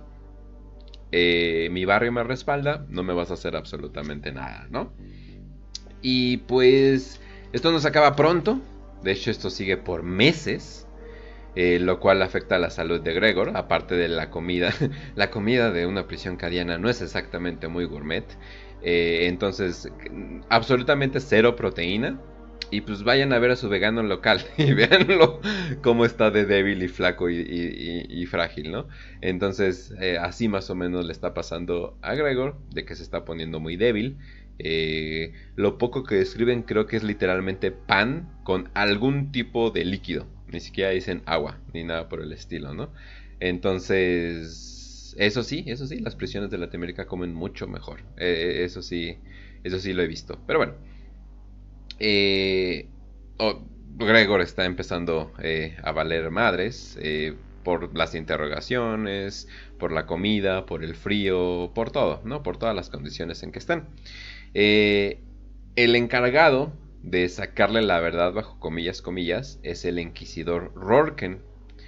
Eh, y se supone que él le dice, yo te voy a sacar la verdad y yo te voy a poner en juicio. Lo cual sería mucho mejor para Eisenhorn, ya que lo sacarían de esa prisión y lo llevarían a un lugar donde podría eh, luchar más por su posición de inocencia. Ojo, sigue siendo la Inquisición, no, no esperen que haya mucho, mucha justicia eh, propia, pero pues hay muchos inquisidores, sobre todo, que escucharían a Eisenhorn, ¿no? O sea, que escucharían a alguien de, de, tal rango, pues alguien que se, ha, que se ha visto, que se ha comprometido a luchar contra el caos, pues obviamente le tendrían algo de respeto y lo escucharían, ¿no? Así de, a ver, a ver, a ver, ¿no? ¿Qué está pasando aquí, ¿no? Eh, la Inquisición también tiene como que un poco de, de, como que de hermandad, ¿no? O sea, como que sí se cuidan entre ellos. Pero bueno, total. Tres días antes de que se vaya al juicio, le dicen que lo van a torturar pero lo van a torturar de la manera, o sea, en el último nivel de tortura que hay para eh, en sus protocolos, ¿no? Y tres días de ese tipo de tortura, en el estado que está, 100% lo mataría. Entonces Gregor dice, voy a morirme, o sea, otra vez eh, estoy así literalmente a, un paso de morirme. En la, o sea, ni siquiera muy sano aguantarías tres días de tortura en el último nivel. Pero la cosa es de que antes de que se lo lleven quieren sacarle la verdad. Aunque, y esto te lo pueden decir varios expertos en el crimen, eh, la tortura muchas veces hace que la gente mienta. o sea, te dicen lo que quieren, nada más, ¿no? Hay mucha gente que con tal de evitar ese tipo de tortura, eh, te empiezan a, decir, a decir la verdad. Inclusive, eh, si te encierran, eh, en la cárcel y pasa suficiente, suficiente tiempo, empiezas a, a, decir, a decir lo que quieras, ¿no? De hecho, creo que hay un porcentaje como que de 20% de los crímenes, de, las confesiones del criminal, eh, se ha comprobado que son falsos ya con pruebas de ADN y cosas por el estilo, de que, güey, no lo hizo, pero confesó, pero confesó, ¿no? O sea, siempre es la excusa, ¿no? De que, ah, pero confesó, ¿no? Y la utilidad te das cuenta así de, sí, güey, pero le echabas, le, le echabas echando Tehuacán en la nariz, ¿no? Entonces, obviamente nada más dijo lo que, lo que querías para evitar ese dolor, ¿no? Aunque sea ese dolor momentáneo. O incluso luego dicen, ah, pues ya me voy a morir ya a la, chingada, ¿no? Muy parecido en el caso de la Matavijitas en México, que de hecho eh, dicen que le echaron más asesinatos de lo que debería. Y de hecho en la interrogación, eh, sí, porque sí grabaron la interrogación, dice, ya échenmelos todos a la chingada, ¿no? Y es como que ya, ya sí, sí, también maté ese. Eh, no, bueno, no he visto ese documental. No he visto ese documental, pero dicen que está muy bueno, de hecho. Dicen que tiene que ver más que nada con las familias y todo lo que fue el... De hecho, ni la, ni, ni la entrevistan a ella. Porque aparte la Matavijitas ahorita anda con la onda de que es inocente. Ana de Armas interpreta a la Matavijitas. Inocente, sí, como Ana de Armas, claro que sí le creo. vela, vela, ¿cómo pudo haber hecho algo? No, ¿cómo crees? Pero bueno. Pero entonces, eh, entonces sí, eh, la tortura no es tan eficiente como, como parece, pero la Inquisición obviamente le madre madre. Solamente quieren que, aunque no sea verdad, que Eisenhorn diga, sí, sí fui yo, estoy en liga con el caos, uy, el caso de mi vida, esto lo voy a apuntar, mis, hijos van a comer de este caso, ¿no? Entonces, pues es más que nada lo que quieren, ¿no? Pero bueno, total. Eh, ah, sí, cierto. Todos los días tenía una reunión con Fischig de 15 minutos. Platicaban de cómo estaban las cosas, de todo lo que trataban de mover, de todo. Obviamente también ellos son personas de influencia, entonces también trataban de moverse pero no se movían. Las cosas parecían no moverse, las cosas parecían que se iba a ir a la fregada. Y ellos también se enteran que van a empezar a sufrir eh, este tipo de tortura. Entonces, pues obviamente están increíblemente preocupados, ¿no? Pero Fischig eh, le dice, a ver, le dice, oye, a ver, al chile, dime la verdad. Si está, o sea, si es cierto lo que dicen, si tienes alguna relación con demonios como que le da un ultimátum, ¿no? De que dime la verdad, pero júralo por, por tus huevos, por las chichis de Beckwin, por lo que quieras, ¿no? Es así de, pero júramelo por favor. Y Gregor, pues le dice la verdad. Y pues es la verdad, ¿no? Es la verdad de que no, no tengo relación con demonios, eh, no tengo absolutamente nada. Te lo juro por el emperador, te lo juro por el símbolo de la Inquisición, el, ah, el sigilo de la Inquisición. Y pues Fishik dice, ok, ¿no? Está raro, porque Fishik nunca le dijo así de, oye, si es cierto esto? Entonces como que dices, ah, cabrón, pero ¿por qué, ¿por qué le está diciendo eso, no? Obviamente saben de que ahí viene la tortura. Entonces, Fishik le dice, mira, haz lo que quieras, pero cómete tu comida. ¿No? Y es como que, ok, no, ya, ¿no? Se traga su bolillo con líquido. Eh, y pues, y... No ahogada. no. No, pero es con tajín. Ah, no es cierto. Eh, ya, ¿no? Y Gregor eh, prontamente eh, se enferma y obviamente grita por ayuda y pues notan que se está muriendo, está vomitando, está retorciéndose, obviamente se está muriendo, pero unos lo quieren llevar inmediatamente al médico, pero otros no le creen, ¿no? Es de que... Y un güey que tiene como que algo de experiencia en medicina dice, no mames, no puedes, o sea, no puedes pretender que te está dando un ataque epiléptico, ¿no? Entonces, eh, yo teniendo familiares epilépticos les puedo decir, sí, es una, sería una actuación 10 de 10 si alguien lo puede hacer exactamente, ¿no? Pero bueno, eh, sigue ahí y dice, no mames, no, no está fingiendo, véanlo, se va a morir, ¿no? Se va a morir, necesita ayuda profesional y ya, ¿no? Ya cuando les dice, oyen, ¿quieren que el inquisidor se entere que ustedes dejaron morir a su caso estrella. Y ellos así, uh, llamen transporte, ¿no? Le llaman, le llaman un transporte y en el transporte eh, le inyecta algo a Eisenhorn, lo cual hace que mejore de inmediato, Es como que, ah, cabrón, ya, ya, ya, se siente mucho mejor. Sigue valiendo madres, obviamente en la condición que está, pues sigue valiendo madres. Pero ahí nos damos cuenta que, bueno, la nave eh, empieza a ser atacada y Fishig empieza a atacar a, la gente del transporte. Y pues obviamente se dan cuenta así de que, ah, pero qué herejía es esta, ¿no? Y pues ahí se dan cuenta de que, ah, lo envenenó, eh, bueno, Fishig lo envenenó eh, para, poder, para poder llevárselo. Por eso, la por eso tan insistente, ¿no? De que, oye, Estoy a punto, estoy a punto de que la Inquisición también me persiga a mí. Por favor, dime que no andas ahí haciendo citas a ciegas con demonios, con Demon Host o algo por el estilo, ¿no? Llega Betancourt, eh, la piloto, pero si no se acordaban, y ya no se lo llevan. Y ahí está todo el crew, ¿no? O al menos todo el crew básico, ¿no? Eh, lo, tratan de, eh, sacudirle eh, lo que le queda del, veneno que ellos mismos le dieron. Nunca dicen qué tipo de veneno, pero pues me imagino algún tipo de veneno con un antídoto bastante efectivo, ¿no? Y Gregor dice, ok, pues ¿saben qué? Mejor vámonos a, a Kimchar, a Kimchar, perdón, ¿no? Que es un planeta, ¿no? Es decir, tengo un amigo ahí, es un planeta alejado de todo, entonces pues vámonos allá, ¿no? Y eso ah, es un planeta, es un planeta minero, que está un poquito como que en los, en los ejes. Y pues ya ahora todos son cómplices de ayudar a un hereje. Y se supone que ahora ya se confirma que Eisenhorn es un hereje, pero al 100%. Y pues... Ay, dicen, dicen que un kill team de caballeros grises eh, lo estaban persiguiendo. Yo sigo pensando que eso es un rumor porque yo siento que lo hubieran encontrado. Y voy a tomar café, así que... Por cierto, el club de lectura ya nos hizo este fin de semana. Algo que ya no nos pusimos de acuerdo, pero ya les prometemos que este fin de semana ahora sí lo hacemos. Este sábado, mm. domingo 7. Yo creo que el domingo. Yo creo que ya Más.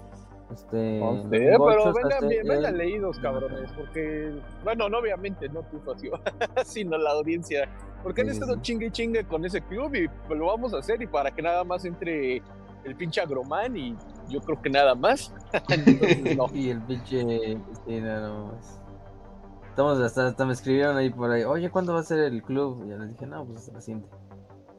Este, pero sí, el 8, domingo 8 a las 8 de la noche, no hay pierde el 8 a las 8. Entonces, ahí estén viendo ese pedo en el canal de Telegram para que estén atentos y se metan al club de lectura y vamos, eh, pues, discutir la novela, como bien dice Kill, con la mayor parte de gente posible, para que no nada más seamos nosotros tres cabrones hablando, o cuatro. Este, y pues bueno, entonces siete. Sí, eh, vayan bien leídos, este, sin pena, la pena la dejan ahí en su casa. Para esto son los clubes, para cotorrear, tampoco sientan que van a pasar a exponer allí a su clase de, de, cívica y ética o algo así. Eh, es como el inquisidor David dice, es que me voy a doxear. Dice, güey, ¿quién sabe quién eres? sí, güey. Un vato mugroso y, ay, que, pues me voy a doxear. Entren sin pena, miren, si nosotros estamos aquí sin pena, ¿ustedes qué les cuesta? Si ya doxearon al animo, nadie está seguro, no se preocupen. Pero bueno, entonces, bueno, eh, continuamos. Eh, obviamente ya estamos con todo el team de herejes. Eh, ya todos son considerados herejes por la Inquisición. Ya después de un tiempo, Gregor cuenta que sí tuvo que matar gente para protegerse y se arrepiente mucho de haberlo hecho, pero lo ve como necesario. Y es como que, ay güey, ya empezaste con esas palabras de el mal necesario. Es como que, ah, tenemos un pequeño radical en nuestras manos, pero no, todavía no. cuenta que pues, la gente que estaba en el transporte, pues los tuvieron que matar. Eh, hubo, un, inquisidor, creo, eh, que sí lo enfrentó y le trató de explicar, pero pues obviamente lo tuvo que matar porque pues era eso, o, de, de regreso a la cárcel cadiana. Y ahora con 100% pruebas de que es un hereje, según la Inquisición, obviamente. Pero bueno, eh, ellos deciden descansar un rato y recuperarse un tiempo eh, en lo que llegan. Y pues obviamente el plan es encontrar y matar a Quixos. Ese es el villano principal. ¿Ok? Ahorita voy a hacer un comentario sobre esto. Pero bueno, eh, también reclutan a, una navegante alcohólica. no sé si era nada más un psyker o una navegante propiamente, pero de que es alcohólica es alcohólica. que una vez que se entera en dónde está bien bien, dicen me quiero ir. Pero más o menos la obligan a estar ahí porque... ¿Qué? no es alcohólica, güey, ese es su poder.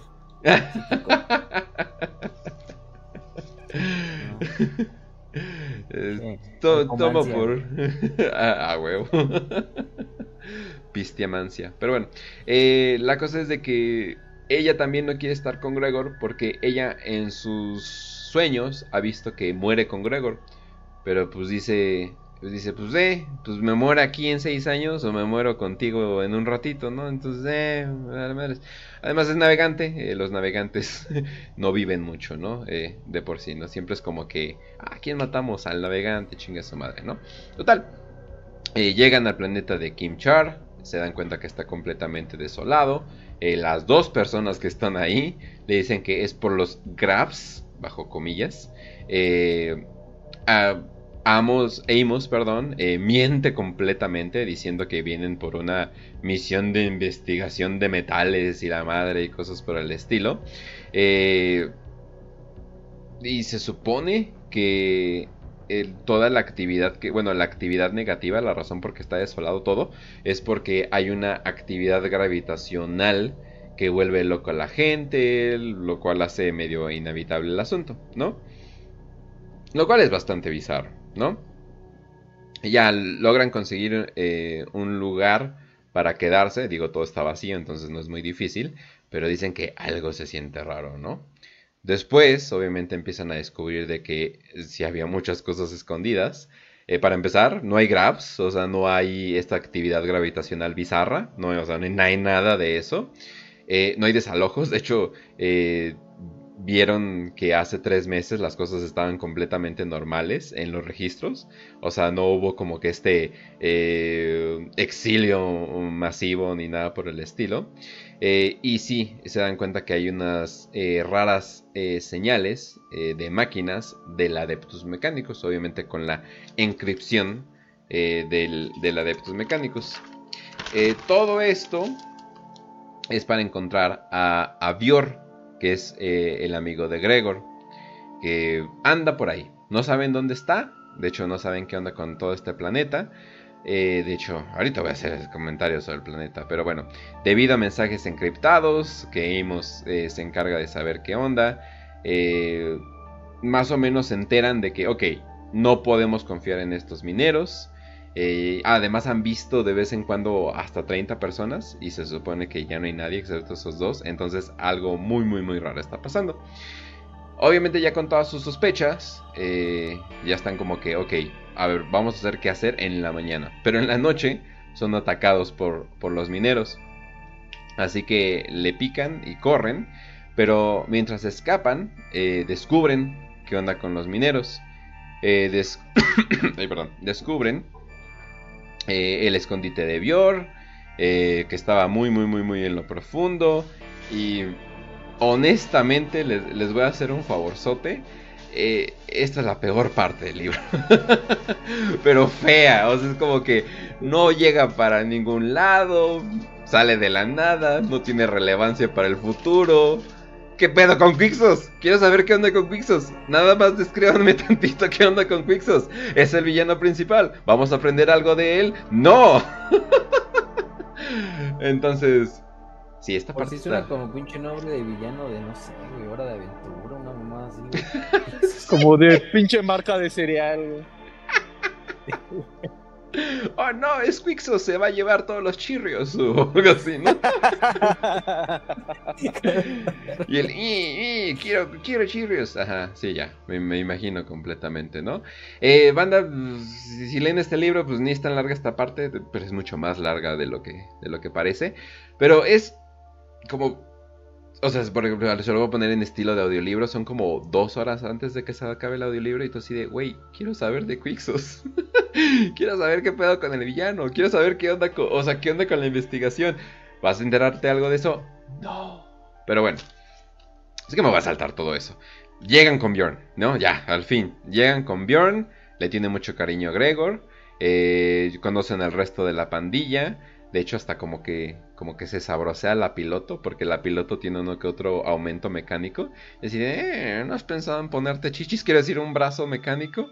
Y es como que, ah, ya, y obviamente de la manera rara que un sacerdote del Adeptos Mecánicos es, ¿no? O sea, o sea, increíblemente raro, ¿no? Eh, total, no sabe, como está en el subterráneo en un planeta alejado, no sabe qué onda con la traición de Gregor. Eh, de hecho, luego lo descubre y como que le vale verga. Es así de, ah, pues se equivocaron todos, ¿no? Es como que, ah, ok. Eh, total, descubren que hay un aparato caota en este, en este planeta llamado Lift. Eh, lo cual es un horrible nombre también, pero...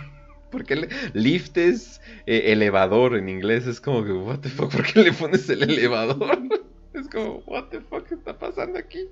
Pero bueno, eh, rápidamente ese aparato, ese aparato hizo que se creara un culto, volvió inhabitable el planeta, pues por la razón, o sea, ya es un planeta caota, ¿no?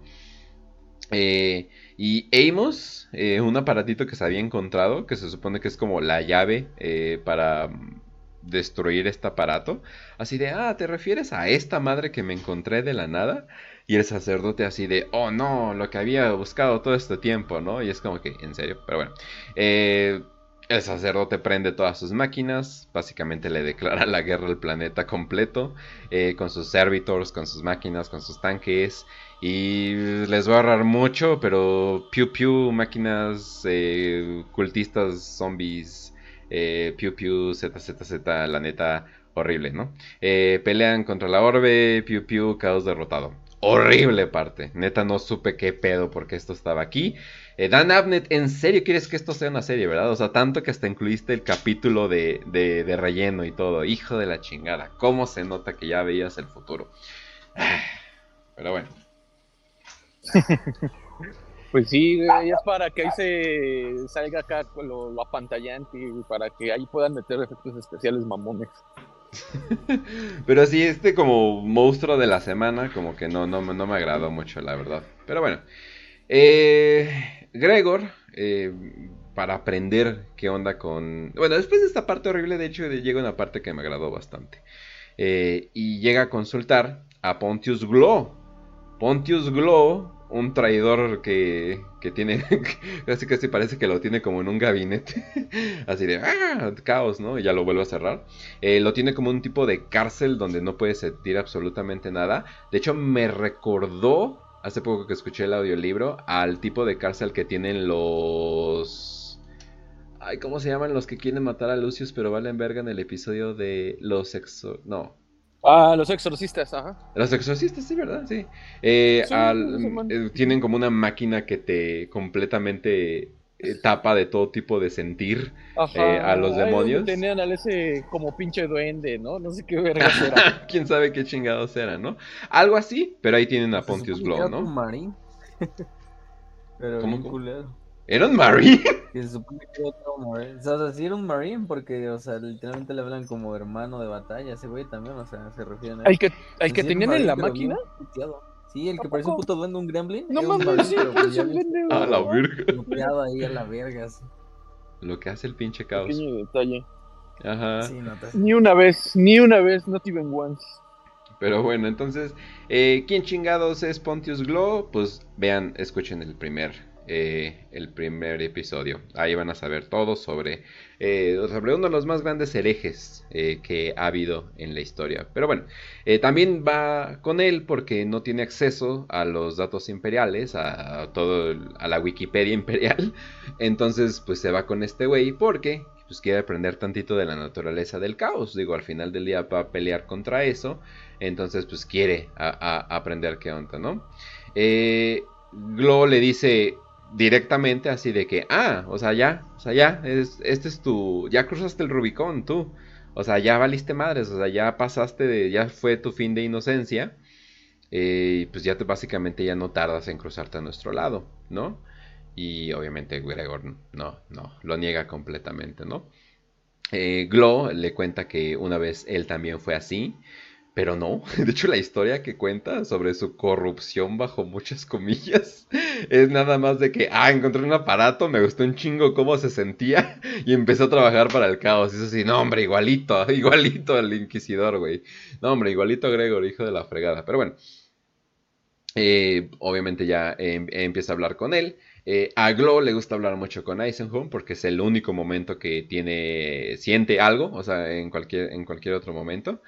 Eh, dos días después, eh, Gregor llega y pues obviamente está enojado porque lo volvió a encerrar, pero llega con un Amasek caro, que es, eh, bueno, sería un vino y pues es, de lo más caro que, más chingón que pueda haber, ¿no? Imagínense como un Don Periñón, ¿no? Lady Gaga lentes en la cara, todo, ¿no?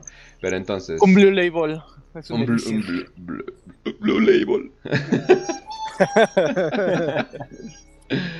Pero bueno, ¿no? Y ya le empieza, a hablar con él más seguido, le explica sobre la naturaleza del caos, cómo te corrompes, eh, cómo te cambias de bando al caos.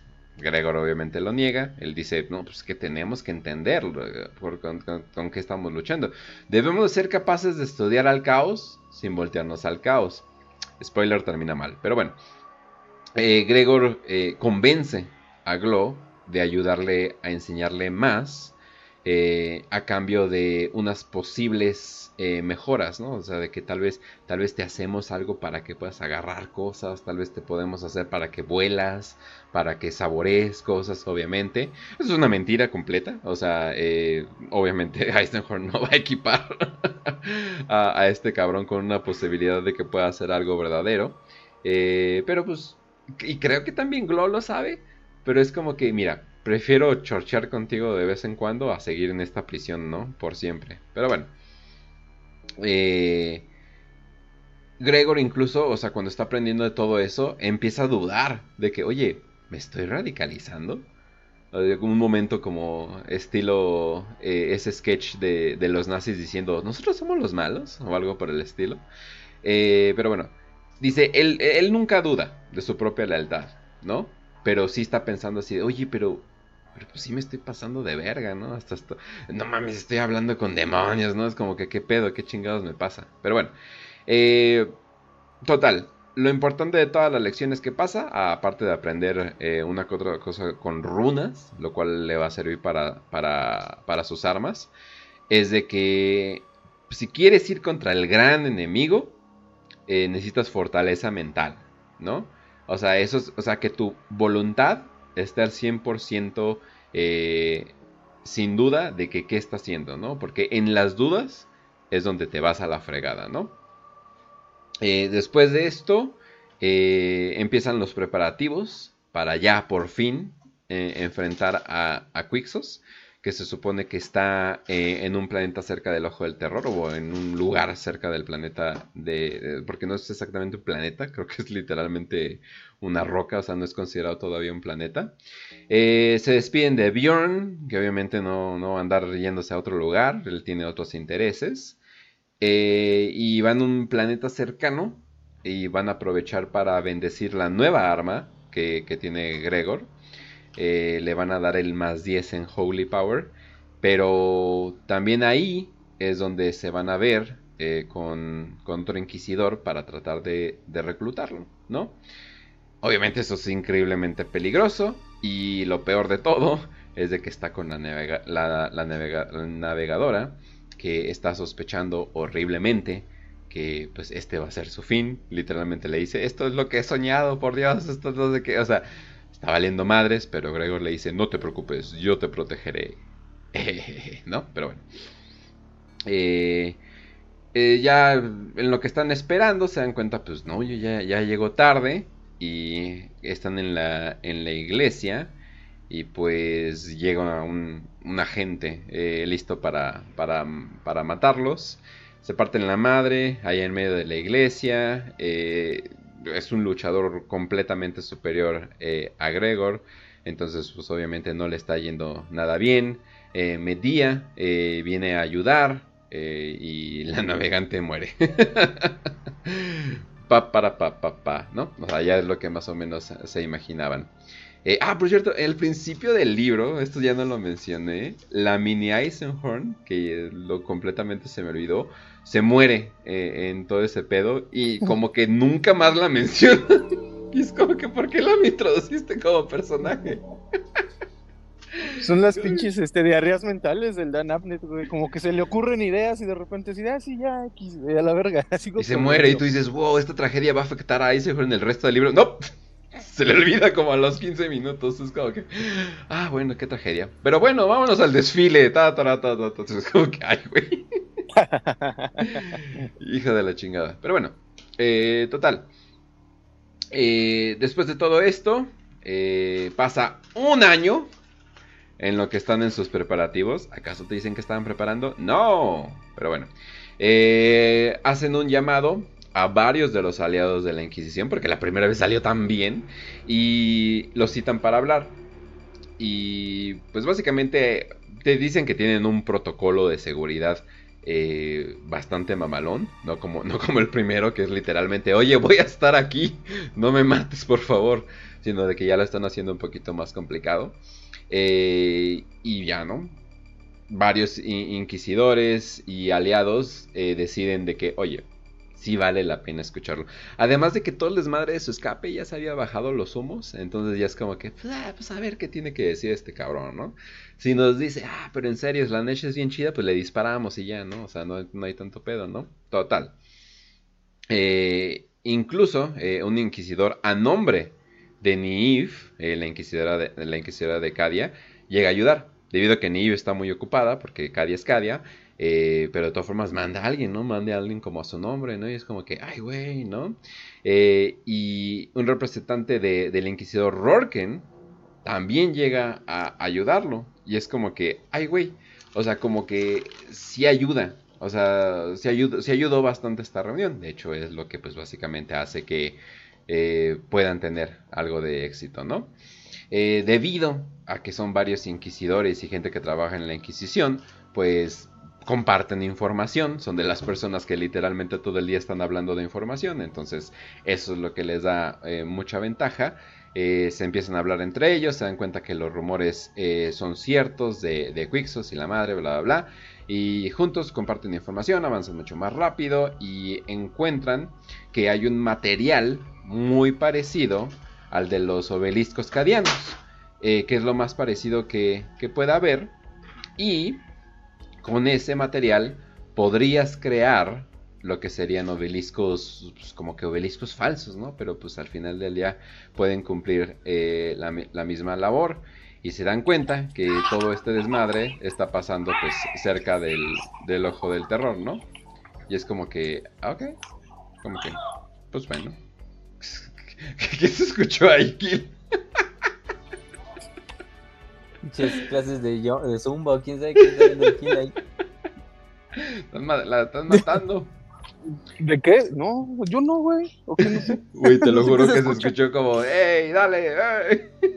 Es como que, ay, Ah, cabrón. chinga. No, Pero bueno, eh, Gregor eh, reúne sus fuerzas eh, porque tienen que atacar a Quixos.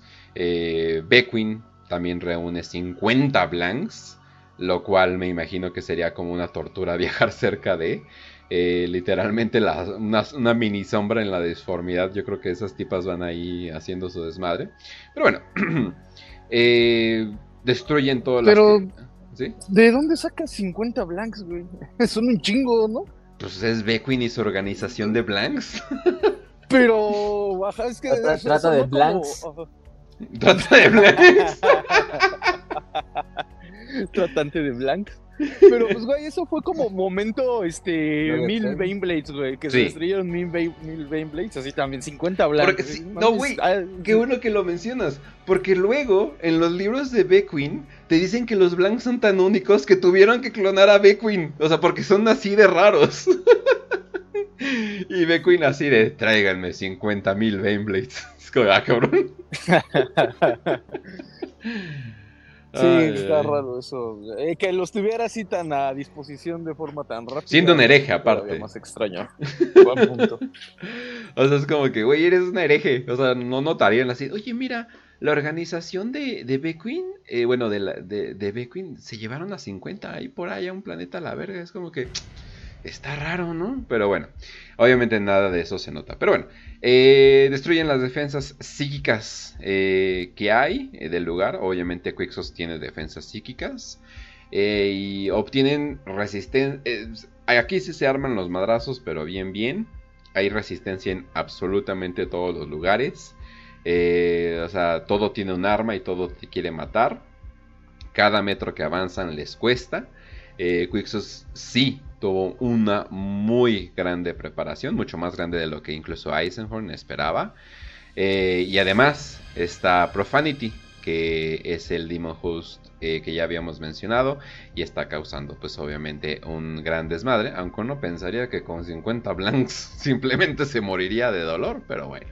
Eh, Gregor enfrenta a Cherubael, pero pues ya Gregor está listo, porque Gregor eh, tiene una, una nueva arma con runas, una, una rune staff, que sería un staff, un, un palo con runas, básicamente lo que sería, y pues obviamente están potenciadas para luchar contra el caos y enfocan su voluntad, que se supone que eso es lo que tiene más recto, ¿no?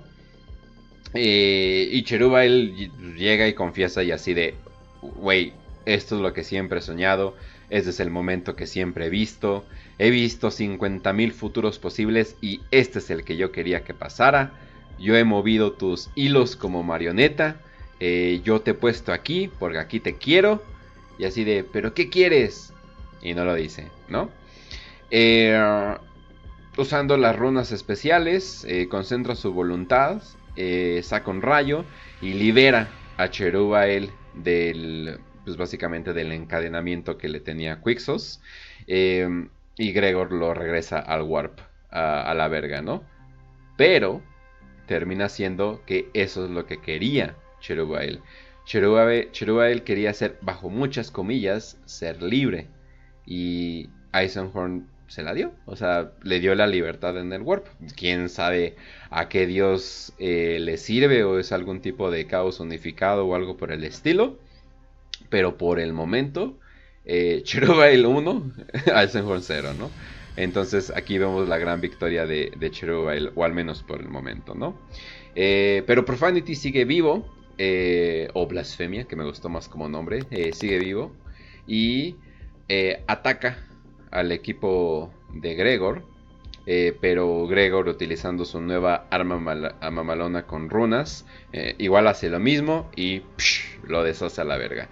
De hecho, él cree que ni siquiera se regresó al Warp, sino que literalmente mató su esencia. Cálmate, emperador, no mames. Eh, de hecho, luego se confirma que no, que no se murió bien, bien. Pues sí, esa es la naturaleza de los demonios, ¿no? Pero bueno.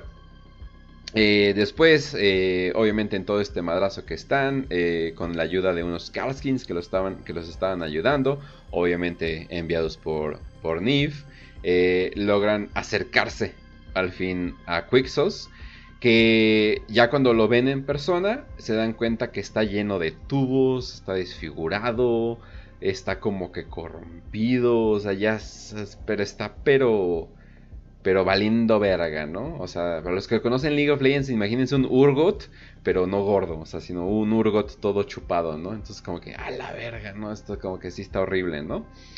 Pero Quixos sorprende completamente a Isahorn y a la audiencia porque le dice, ¿qué? ¿No estás sirviendo al caos? ¿Por qué alguien que no sirve al caos estaría en contra de mí? Y él así de, uh, ¿qué? Pero, ¿what? O sea, ni siquiera saben qué pedo. Porque al parecer, lo que Quixos está haciendo es de que Quixos está buscando cerrar el ojo del terror. O sea, algo que trataron por mucho tiempo. Y lo que está haciendo, está haciendo estos eh, obeliscos falsos. Pero al parecer, eh, todo el desmadre eh, psíquico que pasaría sería tan grande que pues habría millones de muertos. Tal vez hasta Cadia se va a la fregada. Digo, obviamente ahorita decimos que lo hubieran hecho, ¿no? Pero... exactamente, ¿no? Que se hubieran ahorrado tantos problemas a futuro. Pero bueno. Ahí es donde Eisenhower se da cuenta así de, oh por Dios, esto es lo que lleva el radicalismo. Porque pues Quixos está haciendo el bien. O sea, eh, está haciendo el bien, pero lo está haciendo con todos los métodos posibles eh, prohibidos y bla, bla, ¿no? Entonces ahí se da cuenta así de, oh, por Dios, eh, ya no debo de ser radical, porque miren lo que pasa cuando uno es radical, ¿no? Así de, he aprendido mi lección, ¿no? Es como cuando tomas un poquito de más una semana y, ves a unos güeyes moneando. Es como no, nunca voy a ser ellos. Y tiras la cerveza que tienes, ¿no? No, eso ya es mucho. Ah, no doxear, no doxear. ah, pues mira, como en el Airbnb donde estuvimos, donde había esos güeyes moneándose.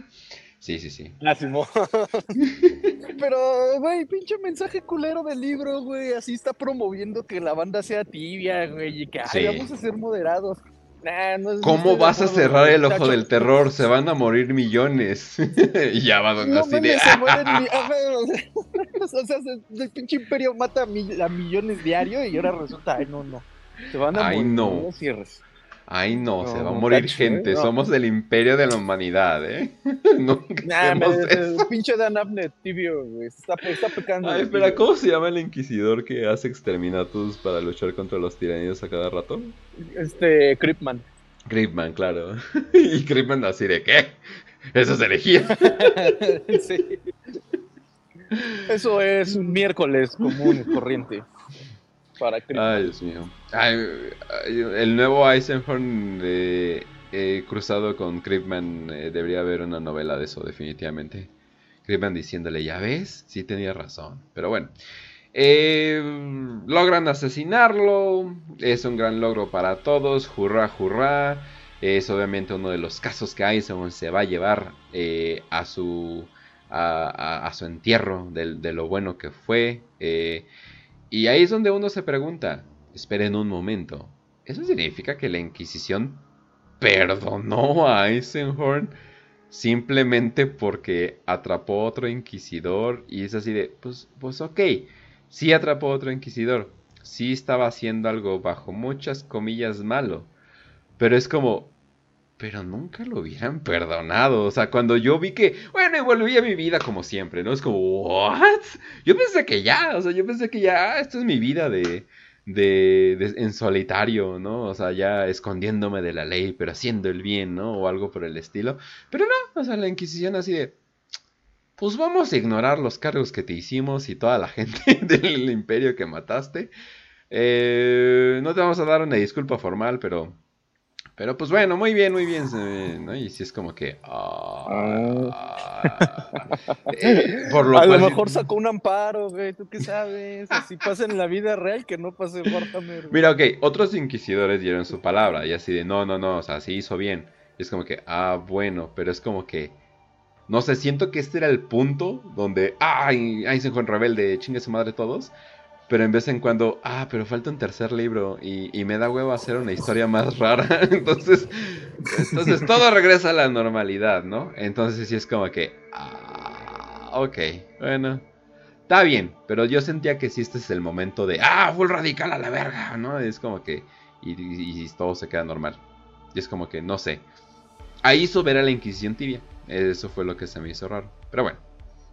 Eh, ya nada más para acabar, el Saradon es ejecutado, porque pues obviamente debía de serlo, no sé por qué chingados pensaron en estudiarlo, pero bueno, eh, toda la información es guardada, eh, registrada bajo, me imagino que miles y miles de hojas de papeleo.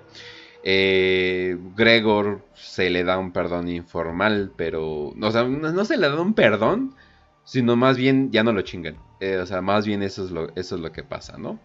Obviamente nada de disculpas oficiales o no oficiales. Y tan tan, el libro se acaba en putiza. O sea, de hecho hasta la última pelea son así literalmente las pocas hojas, o sea, todo como que así de, güey, hubieras quitado eso de la pinche planeta minero, o sea, simplemente hubieras llegado y así de, ay, miren, un planeta desolado, porque todo es máquinas, wow, qué increíble, hola Bjorn, y ya hubieras hecho lo mismo, ya hubieras seguido, pero pues bueno, no hay que cumplir yo creo que un requisito de páginas, pero bueno. Pero en el epílogo, porque tú dices, ah, mira, Gregor aprendió, ¿no? E, el, foco es malo, ¿no? O algo así, ¿no? Y es como que, ah, chinga. Pero inmediatamente después, en el, en el epílogo. Pero es que, güey, inmediatamente después, Gregor captura a Cherúa, a Cherúa él y lo tiene de mascota. Y es como, what the ah, fuck, acabas de ver lo que pasó con Profanity, acabas de ver qué pasó con Pisos, acabas de, tú, tú, tú, acabas de decir que ser radical es malo. y, acabas de hacer exactamente lo contrario. Ah, pero radical escondidas, güey, ante la Inquisición es puritano, pero ya sí, él en sus ratos de ocio es pinche radical igual que yo en la vida real. Cuando voy a chambear y digo, ah, sí, sí, yo voto por Xochitl Galvez. Y ya después vengo aquí al pinche grupo de Telegram y me pongo a hacer propaganda de la 4T, Pura pinche morena la verga. No importa que sea esa judía. No es cierto, banda, soy judío, puedo decirlo. Pero bueno, eh, la ¿Tienes el J-Pass? Sí, tienes el, el, J-Pass, a huevo que sí. J-Word Pass. Oye, al menos con los negros tienen una palabra exclusiva. Nosotros es nada más nuestro nombre. Qué pedo, pero bueno. Eh, la cosa con eso es de que Gregor también tiene guardado un libro que tenía Quixos llamado Maleos Codificarum. No, no es eh, Maleos Maleficarum. No, no, no, no, no, no, no. Ese es el martillo de las brujas y eso te enseña cómo cazar una bruja. Ahí también nos tiene un chingo de interrogaciones, confesiones y bla, bla, bla, bla, bla, bla, ¿no? De hecho es un libro muy interesante. Pero bueno. Eh, tiene el Maleus Codificarum, que se supone que es un eh, libro que tiene un chingo de información de demonios del caos. Y también literalmente de cómo hacer rituales del caos, ¿no? Entonces es como que, de nuevo, repito, acabas de decir que Quixos era el malo. Y literalmente esto es, bueno, ya, X, ¿no?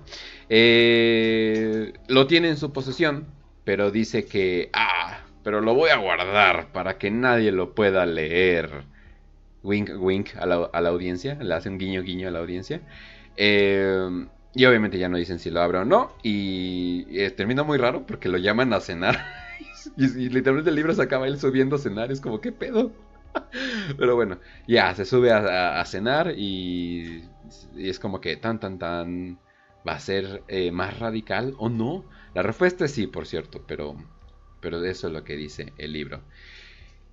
Y eso sería el resumen de lo que es, Malius, banda. Obviamente me salté las partes feas, o sea, porque sí, o sea, hay una parte fea, o sea, hay una parte donde eh, Bjorn dice, ah, son Ravagers, oh por Dios, ¿no? Y tú leyendo el libro, ¿qué chingados es un Ravager? Y nunca te lo describen. Y yo decía, oh no, nos persiguen. y es como, ¿pero qué es eso? Son sus propios pensamientos, yo creo, Pero es que eso sí lo hacía mucho Dan Abnett, güey. Especialmente en todos esos primeros libros que escribía, güey. Los de Eisenhorn, o los primeros de, de los fantasmas de Gaunt. que, o sea, sí se inventaba cosas que, o sea, no, ni eran parte del lore, güey. O sea, se inventaba naves, güey, se inventaba personajes que, pues, como que te daban a entender que eran importantes en el lore, pero pues no, güey, realmente se lo sacó de la bolsa ahí el Dan Abnett y nunca se volvieron a, hacer referencia. Ahora va a haber el, el Abnet Canon, o sea que, que, nada más, nada más las cosas que él dice, o sea va a haber un canon dentro del canon eh, debido a las cosas que dice. Ay, ay, ay, pero, pero sí, banda, eh, eso sería todo este libro. Hay una parte fea, hay partes buenas. Eh, la mayoría del libro. Repito, no me gusta el final, de que es así de, y todo volvió a la normalidad. Y es como que te acabas de escapar de una prisión de Cario. Pues, pero, pues, bueno, obviamente tratan de lidiar con esto de la buena manera. Pero no se preocupen, porque el siguiente libro es bien chingón. Entonces como que se redime completamente la serie. Entonces como que ya, aparte de que Eisenhorn ya tiene de mascota un Demon Host. Ah, y se supone que es como, oh, una, es como una venganza de que, ah, él me tenía como un títere. Entonces ahora yo lo tengo como un títere. No soy radical, por cierto. no soy radical. Pero tienes un demonio literalmente a tu lado. ¿Y qué? que es mi compa. Está tranquilo, no muerde. No, sí, pero sí. Y pues obviamente, bueno, no lo tiene full bajo su control. El ritual para controlarlo completamente eh, vendría en el siguiente libro, que no se los spoileo, que también es una escena importante. Pero por el momento sí, o sea, sí vemos que, pues básicamente lo está torturando, ¿no? O sea, unos podríamos decir que es como, como, como está torturando a Glo, ¿no? Es como que, ah, pues lo tiene ahí valiendo verga, no nada más, ¿no?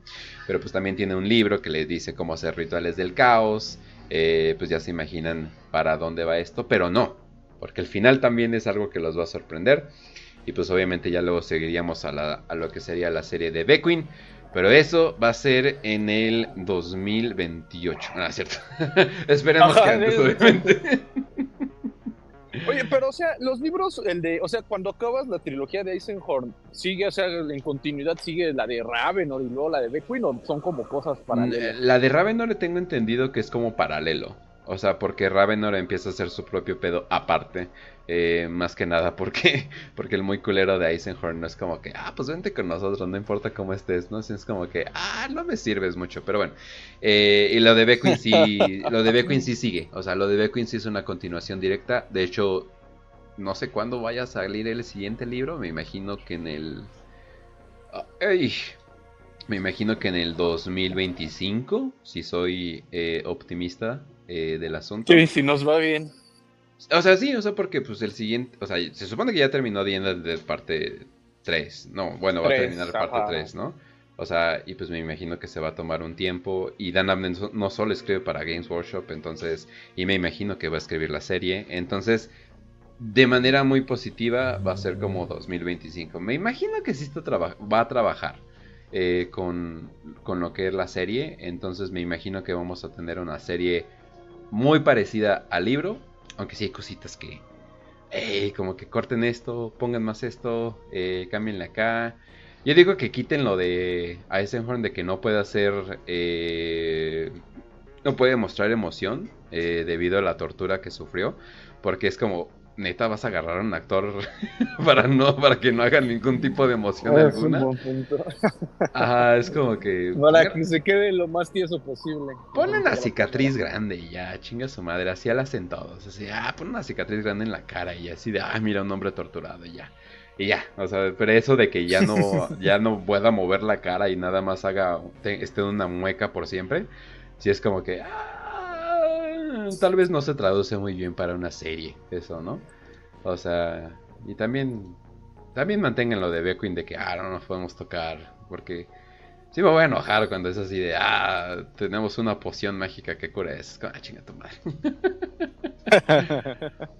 sí, eh, pero bueno, ya sería todo este el resumen de, de Malius. Sé que me iba a tardar más. Eh, ¿Comentarios de este libro?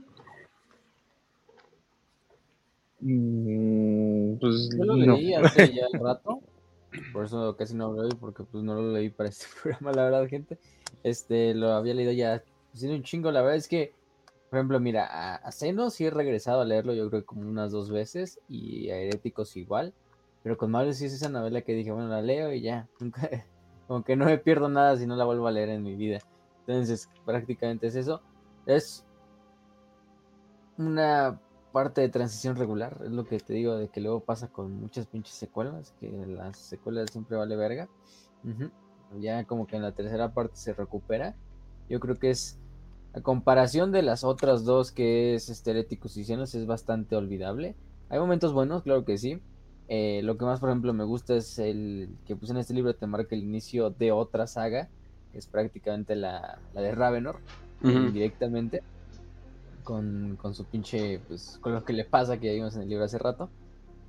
Pero fuera de eso, este, como tal, la al final de cuentas uno la tiene que leer porque pues hasta cierto punto, pues sí, o sea, es finalmente la parte de enlace, ¿no?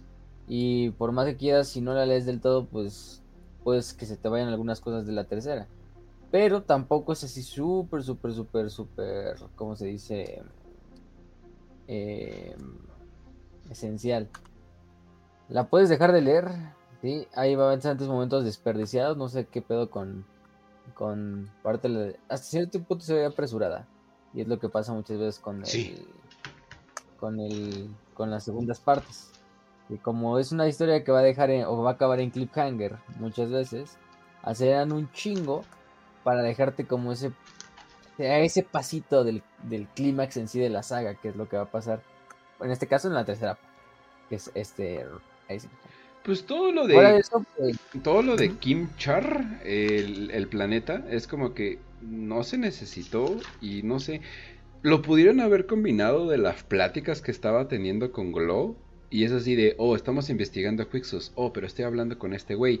Y como que uniendo la narrativa de que, ah, mira, me siento muy relacionado con este güey. Ah, mira, hizo esto, ¿no? Porque se supone que el Inquisidor Quixos era un pinche Inquisidor legendario con varios textos, bla, bla, bla, bla. Y leías de sus hazañas y es como que, ok, pero cuéntenme una hazaña.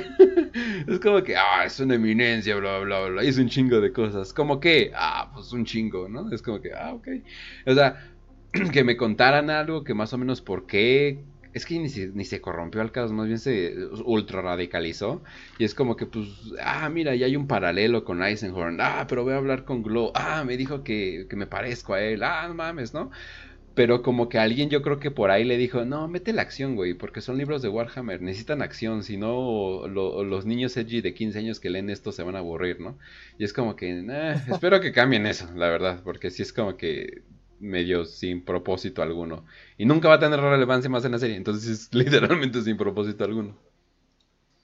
Exacto, es una madre olvidable, autoconclusiva muchas veces y, y que no aporta en realidad a la saga, pero bueno, pues, pues yo creo que es, es, el síndrome de la segunda parte siempre, es el síndrome de la, de la secuela, que no solo se ve en las novelas, en películas, videojuegos, lo que sea, siempre, siempre se repite con la secuela.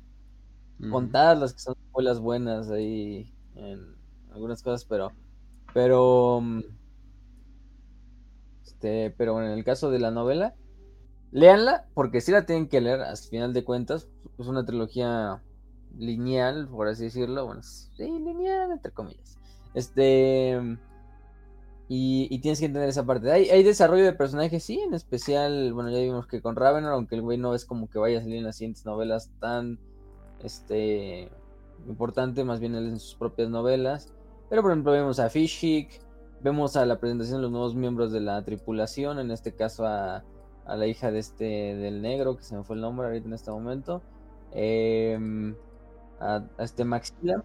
Le, el Dan le puso el mismo nombre que ah porque es negra eh, la, la, piloto eh, y le puso el mismo nombre que el personaje más famoso del cine negro. Pero es un güey que se viste de mujer, que se llama Medía. Tiene como 50 películas el cabrón. Es súper famoso en la comunidad negra. Y Burstana le dijo, ah, hay que ponerle ese nombre. Es un nombre negro, ¿no? Hijo de la fregada. ay, ay, ay. Pero bueno. ¿Qué más? ¿Qué más? Em, y pues nada más, o sea, yo creo que es, es, es la parte más débil de la saga, pero pues Tampoco digo, hay peores, mucho, mucho peores, créanme, ya lo hemos dicho en otros episodios.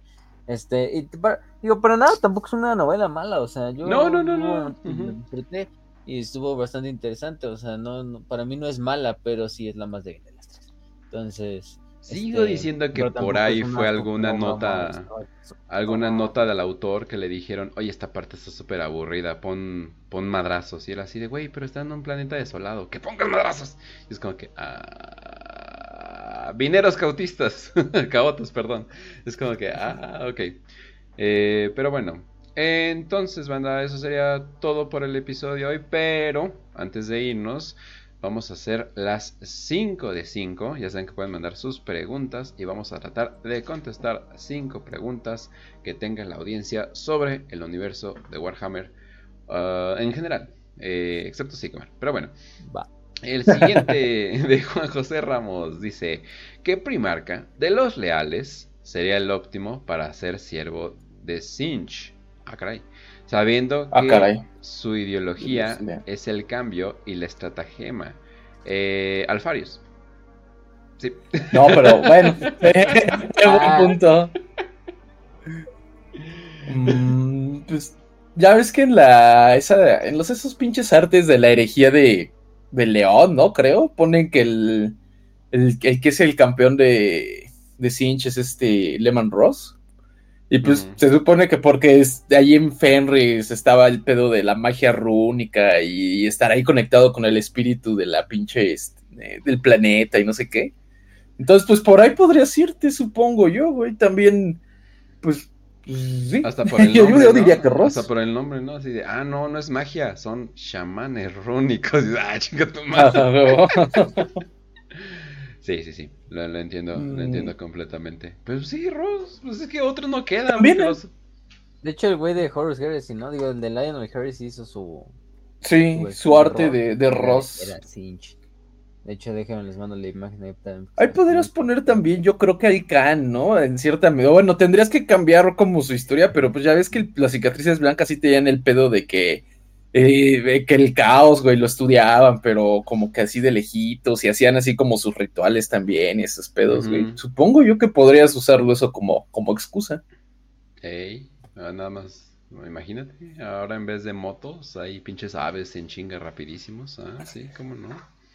Sí, porque los, los, los, los pinches hechiceros de los mil hijos, güey, tienen como unos putos frisbees, güey, pero ellos se suben ahí y ahí andan volando con esas madres, güey. Entonces, bien podrían o sea, usar en lugar de las motos y los jetpacks, pues unos pinches discos ahí para surfear con poderes psíquicos. Bien, bien Sí. gotta go fast. Ah, la verga, sí, qué bonita es la imagen, ¿eh? A ver, a ver, a ver. Todas Oh, pasada de verga. Yo lo sacaba hace un chingo, pero... Ajá, Dios mío. Nah, y sigue con el pedo shamanístico. Me parece un pinche Wendigo que ya fue al gym por cinco años. Está, está, chingón. Eh. Ah, los Wendigos no me van a notar. Los Wendigos, a la verga. Aunque también el Corvus, o sea, también diría que el Corvus Corax, pero... Ándale. pero no O sea, sí, o sea, por el pedo de infiltración, stealth y cosas por el estilo, pero... Ah, es que queda también para Magnus o Alfarius, que sí como que los otros como que... Ah, sí quedan medio... medio meh. Pero bueno. Mm, vamos a la siguiente. Que por cierto, recuérdame, ¿cómo se llama el el güey que hizo esto de Lionel Heresy? Paint.neo, te paso. el- Hay que hacer un episodio de... o una cápsula de, de Lionel Heresy. Me, gus- me gusta mucho el arte Sí, y... ¿eh? Sí, como que por a dónde llevó todo. ¿Gilliman o quién es el, el mero mero? No, el Lionel, y, pero Gilliman es como... Es como el Lord Dar, ¿no? Sí, ¿no? Ah, está bien vergas. Sí, porque Gilliman se supone que es como el pinche Lord Comandante, pero Lionel es el, el cabrón. O sea, Y Angron, ¿no? es el mero mero del otro lado. Es como que, ah, cabrón. Pues sí parece, güey, se ve bien rudo. sí se ve chido. No, se ven bien verga. Los, los, los traidores lealistas se ven bien verga. Sí. Es- O sea, los dos se ven bien verga, pero no sé, los traidores lealistas sí ver un pinche Angron leal así, güey. No, así.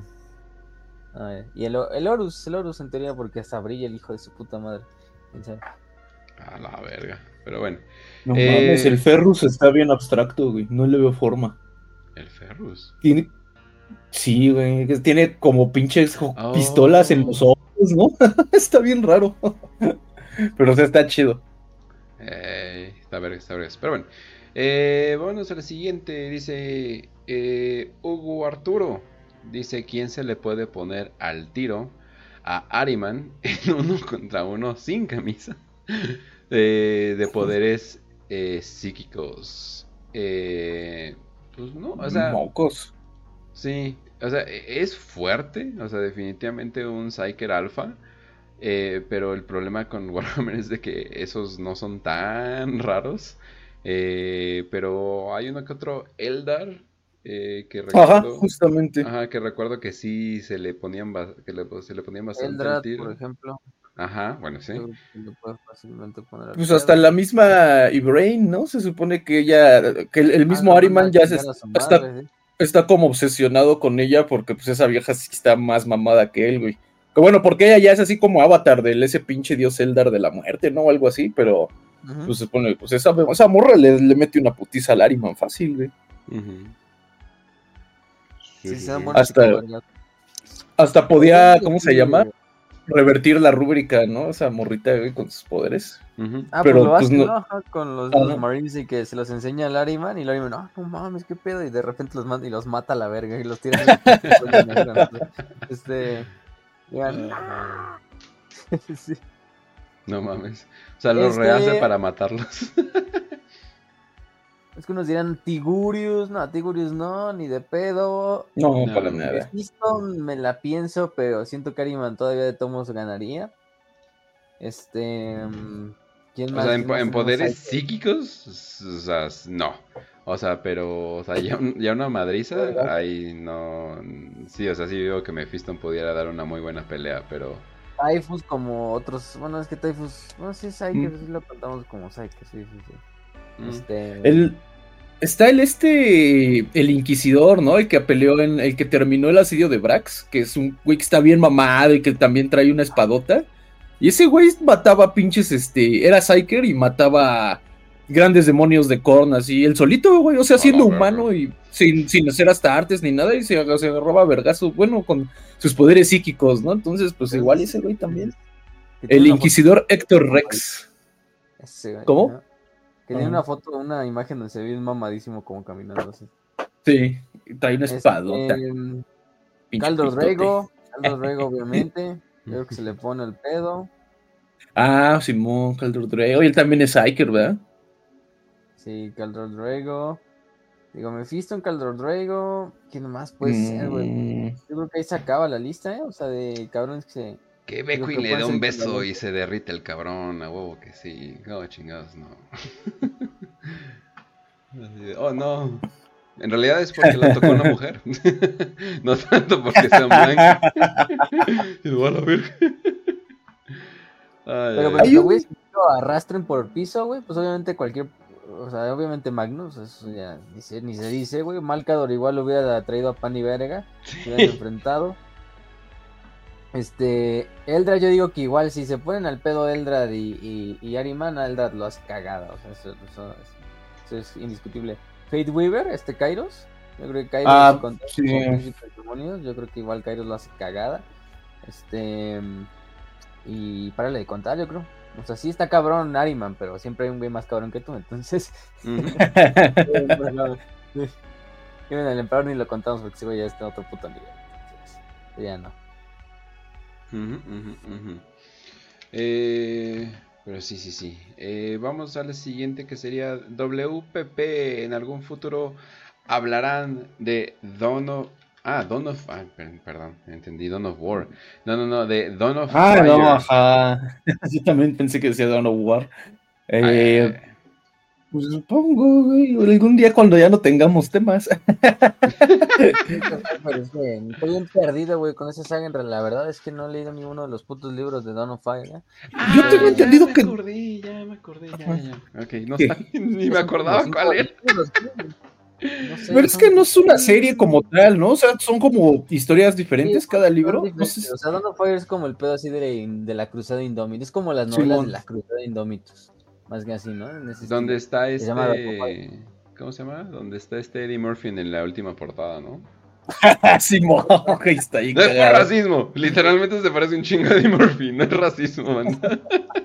No sé por qué eligieron a alguien que se parecía tanto, hasta tiene la goatee que últimamente Eddie Murphy trae. No sé por qué le hicieron, pero bueno.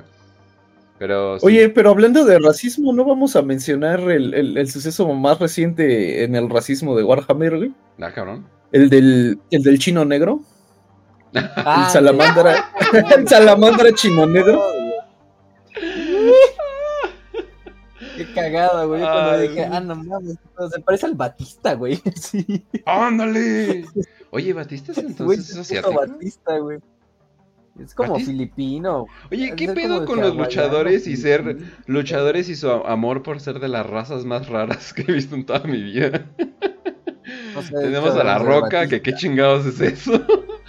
y tenemos a Batista. Ay, no sé. A ver, pero. A ver, ¿cómo se llama? Para allá Nexus. No, dice- De origen, de origen griego y filipino, güey. No, sí es filipino, güey, con razón. ¿Quién? Sí, o El- menos, el ¿Batista? Sí, Ah. Simón, sí, sí es filipino. Ah, filipino, eso explica mucho. Es que, güey, Batista Pero- podría. Si Batista te dicen que es mexicano o negro, o si dirías, ah, ok. Sí, O sea, ajá, de hecho puede pasar como cualquier raza, básicamente, excepto blanco. sí. Sí, definitivamente. Pero, Pero- sí, güey, o sea, te digo, está cagado, o sea, me gustó el diseño del salamandra, güey, o sea, es- este, pero sí está bien cagado, sino de, ahí está, güey, ya hay, hay que demostrar que no, no tienes que ser literalmente un, un, un, un, un Negro. negro así africano para ser un salamandra, güey, o sea, literalmente ves un chino ahí, pinche coreano ahí que agarraron y, va, pero con los ojos rojos y color carbón, güey, no L- mames. l- Lo cagado es de que, o sea, tú dices, ok, o sea, están incluyendo variedad a, a Warhammer, ¿no? Eso le va a gustar a cierto tipo de gente en Twitter. Pero de hecho eso, eso fue lo que les molestó. Mames.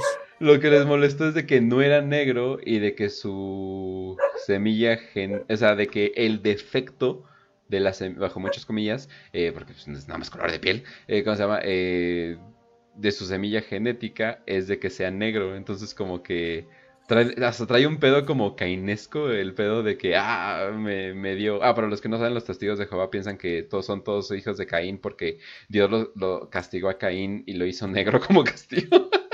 Entonces, como que más bien trae como que una onda parecida así. Entonces mucha gente se enojó de que, ¿cómo dicen que eso es un defecto? Y no sé qué, bla, bla, bla. Ah, luego lo más cagado es que este güey le puede todavía más pinche sal a la herida diciendo, sé que mi, sé que mi Semblante. apariencia puede maligno. Digo, puede como sembrar un, un, un contexto maligno, un pedo así dice. Pero no se preocupen, es cosa de mi legado genético, no es señal de herejía. ya. ya, Ay, y ya hasta los niños dicen, ah, no. este- ¿Por tu piel negra? No, no, no, es por, por mis ojos rojos, ¿no los ven? No, los tienes bien chiquitos, cabrón. Y así de, No, chale, fueron racistas contra dos razas al mismo tiempo. No, de hecho, aprovechando eso, ya que estamos hablando de ese episodio, ¿qué opinan? ¿Qué, qué, qué les pareció? El segundo episodio de Paria Nexus. Está bien, vergas. Yo no lo he visto. Yo no lo he visto. Y no lo voy a ver. Eh, ¿Sabes, ¿Sabes, Kill? Eres muy listo. Espérate al final. Espérate que ya estés Ah, sí. de temporada. Porque Ya los pinches huevos duros azules que te deja la serie en cada episodio, así es como. ah, como que ya nos malcrió mucho Netflix, eh, Prime, lo que sea. De que, ah, está toda la serie, voy a ver toda la temporada, ¿no? Ah, en, en chinga, ¿no? Y es como que me tengo que esperar, no una, sino dos semanas y es como que a la verga. O sea, sí, pero ya toda junta, yo creo que la van a unir como la han hecho con tus, tus otras series. La neta, sí se ve muy, sí se ve muy buena, la verdad, la serie. No solo por la calidad de la animación, pero una de mis escenas favoritas, a más no dar sin spoilear tanto, es cuando el salamandra eh, viendo un campo de batalla, está recreando en su mente todo lo que pasó. Y tú dices, no mames, o sea, este, o sea, no es como, ah, los salamandras son conocidos por ser absolutos genios. No, no, no, no, no, o sea, los salamandras hasta eso, o sea, sí son listos, o sea, pero te están diciendo un Space Marine bajo comillas promedio es tan pinche listo que básicamente puede crea- recrear esto pasó, esto pasó, esto pasó, esto pasó, esto pasó y, y ver Porque más o menos. como una simulación con cómo encuentra los cadáveres, en qué posición, dónde están las armas, dónde están cada pinche güey así, y como que con eso recrea una puta simulación. De hecho, no sé si la simulación como que literalmente su casco se le está enseñando o si le es literalmente como la imaginación del salamandra. Pero aún así se ve bien verga, o sea, sea lo que Yo sea, siento que es pues, su imaginación porque no lo ponen como eh, como computadora, porque todo lo que enseña su display sí lo enseñan como muy eh, no sé, como muy hacker de los noventas, ajá, o algo así. Ajá, entonces.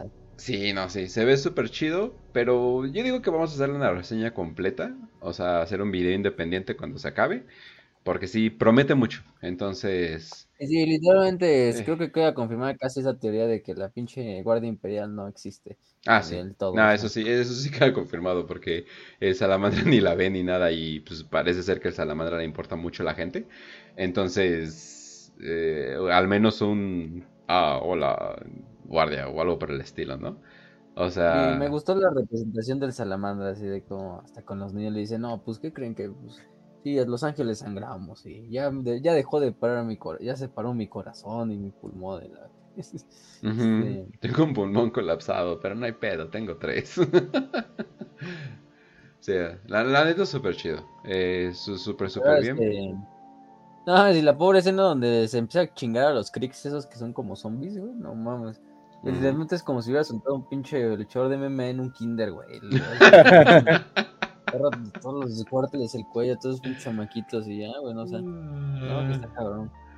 No, sí. eh, eh, está muy bueno y la presencia de este Space Marine mejora las cosas. Y, y también, ¿qué, qué pedo con la hermana de la batalla? Una muy buena representación de las hermanas de la batalla porque si llegan a decir cosas como que extremas inclusive para un miembro del imperio promedio. Es como que, a la verga, neta, y acabas de decir eso. Pero, pero sí, muy, muy, muy buena. Eh, sin tanto spoiler. Pero bueno. Entonces, de la siguiente, de Brandon Puga. Un saludo a Brandon Puga. Dice, pregunta para las 5 de 5 si pudieran obligar a los escritores de Black Library a escribir una novela. Nuestros un millón de changos con eh, máquinas de Un millón de Black máquinas de Library. sí, exacto. Escribir una novela sobre el tema eh, que ustedes que quisieran. ¿Cuál sería? Postdata. Me puse a estudiar psicología en línea y me, oh, Jesus Christ. y me puse y me están haciendo ver morfología y fisionomía neuronal. Eh, díganle a Facio que me ayude con la tarea. no, pues ya te condenaste tú solito, güey. Ay. Eh, pero pues miren, saludo a nuestro Brandon Puga, guardia Pero imperial, no, slash siguiente psicólogo, etcétera, etcétera. Ahora sí, Facio, perdón. Pero, ¿dónde te dices esa putería de psicología? ¿Esa mamada qué? Mejor aprende a recetar medicamentos que no van a editar la gente, pero que los va a curar de sus pedos psiquiátricos, según Eh, está en la Guardia Nacional. De repente vamos a ver a Brandon Puga bien rico de la nada y así, oye, ¿cómo ganaste todo este dinero? Ah, cosas. y ya vamos Mis a saber. estudios de psicología. Ajá, sí, a huevo. Pero bueno, Entonces. nos preguntó acerca de qué queremos, ¿no? De si ¿Qué libro? quisiéramos O sea, un actual, Órale, sáquenlo. Mm. Yo lo he dicho varias veces, yo creo que de la guerra en el cielo es una de las que, uff, yo que me encantaría ver una puta novela así, pero bien, bien, bien. así. Con personajes, yo creo que incluso estaría chingón personajes del 40k, así que ya conoces, así como tipo, algo así como hicieron con la de Tracing y la de Hurricane, que aunque literalmente, aunque no es en ese eh, evento, están contando como esos güeyes durante otros, durante el pasado de la galaxia, pero así literalmente que salga, no sé, Imhotep, el rey de la tormenta, güey, el rey silente, así, pero cuando están en la puta guerra en el cielo, literalmente así en, el auge de la, de la guerra contra los, los Old Ones y contra, sí, contra los Old Ones. Este, desde el punto de vista más que nada Necron, güey, o sea, o Necrontyr. Porque también eso yo, yo creo que esos son novelas que les faltan nada más a esos güeyes. Y podría ser una muy buena pues, oportunidad. Además de ver literalmente una novela ya como te escriben bien un pinche Krork, una madre así, no, con madre. No haciendo soldados necrones y de repente sale un pinche Krork con unos Krorks y verga, estaría, estaría muy chingón.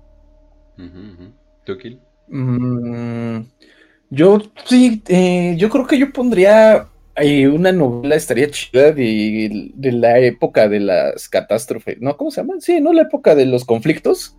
Eh, para ver la guerra, güey, que hay entre la, humanidad contra los pinches, este, eh, pues los robots, güey, ¿no? Bueno, en este caso, que son los hombres de hierro, ¿no? Y los hombres de oro y los hombres de piedra.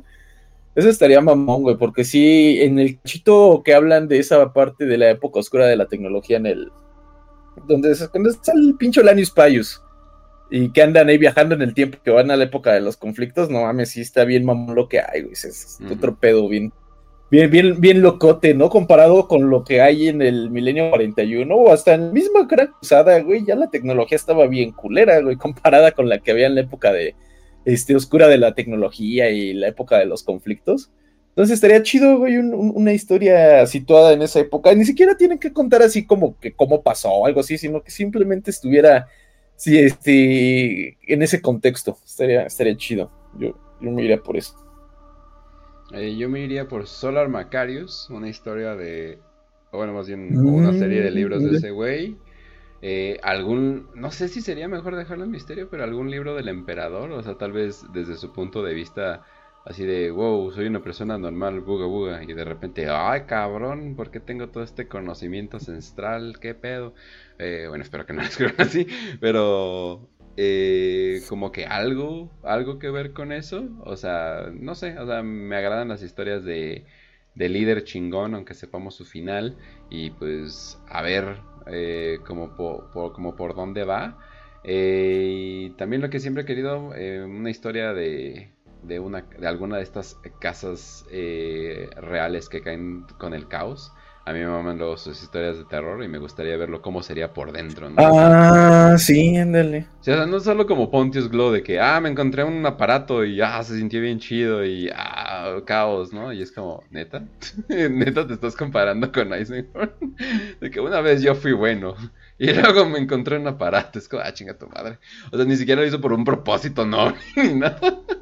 Pero sí, o sea, me gustaría ver como, no sé, tal vez una casa de caballeros, así algún pedo, algún pedo acá eh, arturiano tal vez, pero, pero en 40k y se va toda la verga por el caos. Y tenemos acá nuestros caballeros del caos luego a la verga.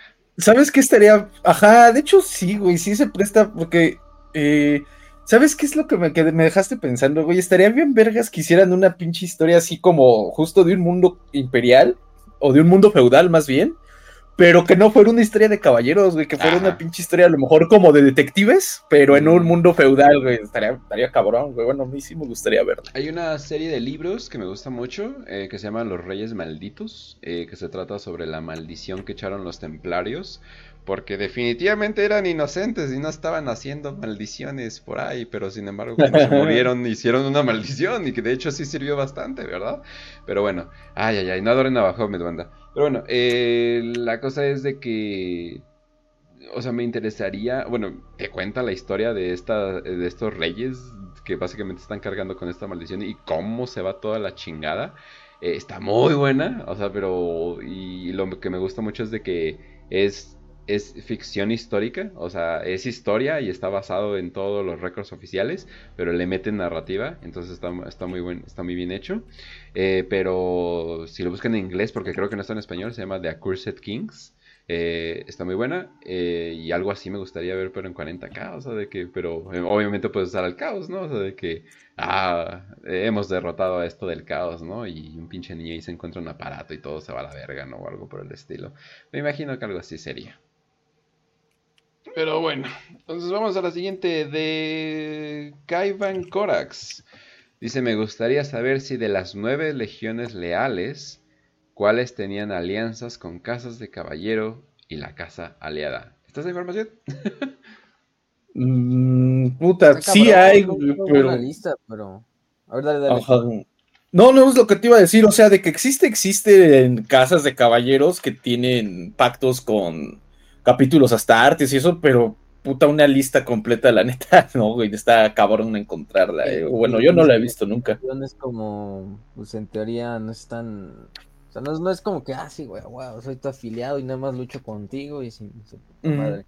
No es como de ciertas alianzas que ha habido ahí, por ejemplo, está la casa Terrin, que me acuerdo que luchó, bueno, es muy, muy amiga de, de la Legión de los Ultramarines y posteriormente el capítulo de los Ultramarines. De hecho, van a estar incluso en, en ¿cómo se dice? En, en la guerra, en la cuarta guerra tiránida, luchan ahí en las guerras de, de la, ah, de hecho van a ayudar a Ultramar en las guerras de, las plagas, este, entre otras, ¿no? Otra es la casa, creo que era Harrow, Hawk, una mamá así, no Hawkshaw. Esa tiene, digamos, bastante eh, buena comunicación o buena relación con los puños imperiales. Em, pero como tal, son de las que yo me llego a acordar, ¿no? O sea, no. Eh, como tal, no es como que una literalmente esté específicamente alineada con las salamandras, una con las manos de hierro. Eh, son demasiado orgullosos, ¿no? Como para así de completamente atarse a, unos Space Marines, ¿no? Ajá, sí, porque aparte, o al final del día la relación es más como de, de favores, por así decirlo, o sea, de que algún capítulo Astartes le tiró paro a un caballero, ¿no? Lo salvaron. Y entonces la casa, pues, le jura que va a haber, este, pues, reciprocidad, ¿no? Que van a tirarles paro ellos también pero o sea, así como tal que la casa, la casa esté al servicio como tal de los capítulos, eh, no, no creo que no, no es el caso. Con las legiones titánicas, ¿qué pasa? Es más fácil. Eh, y como tal es que ellos, hay Questor imperiales que son las que están aliadas con el imperio y Questor mecánicos que son las que están aliadas con las legiones titánicas por lo general o con mundos, mundos, ¿cómo se llama? Este, mundos forja del mecánico. Pero así literalmente que nada más trabajen específicamente para una a una con una con una legión, no. Por ejemplo, me acuerdo otra de la casa Thorn, creo que sí era casa este que era muy compañera de los manos de hierro, de hecho ayudó a defender su su planeta durante la después de la creación de la cicatrix contra la Leyo Abominator, que era una legión titánica del caos. Bueno, sí más que nada. Mm. Pero, pero no hay una lista, son un putero de casas. De hecho, si te metes a buscar casas, no más, hay fácil 100 casas. Yo creo que todo loro. Eso, menciones pequeñas que no tienen casi menciones. Menciona una mención pedorra en un libro, otra que no sé qué. Y otras que son las grandes, como por ejemplo, así yo creo que las más icónicas, más icónicas de todas. En este caso es Cadmus, Griffith, Hawkshroud y Terry. Yo creo que son las más. Por lo menos del 41. Porque en la herejía había otras más. Y se supone que muchos de ellos tienen tecnología que ya no se puede reproducir. Entonces, no mames. Son un chingo. A la verga. Con el caos pasa otra cosa. Con el caos creo que es más fácil de encontrar así cuáles son. Pero tampoco tengo la lista. Eh, Checa el episodio. Ah, ¿Tenemos el episodio, no? Sí, claro. Pero.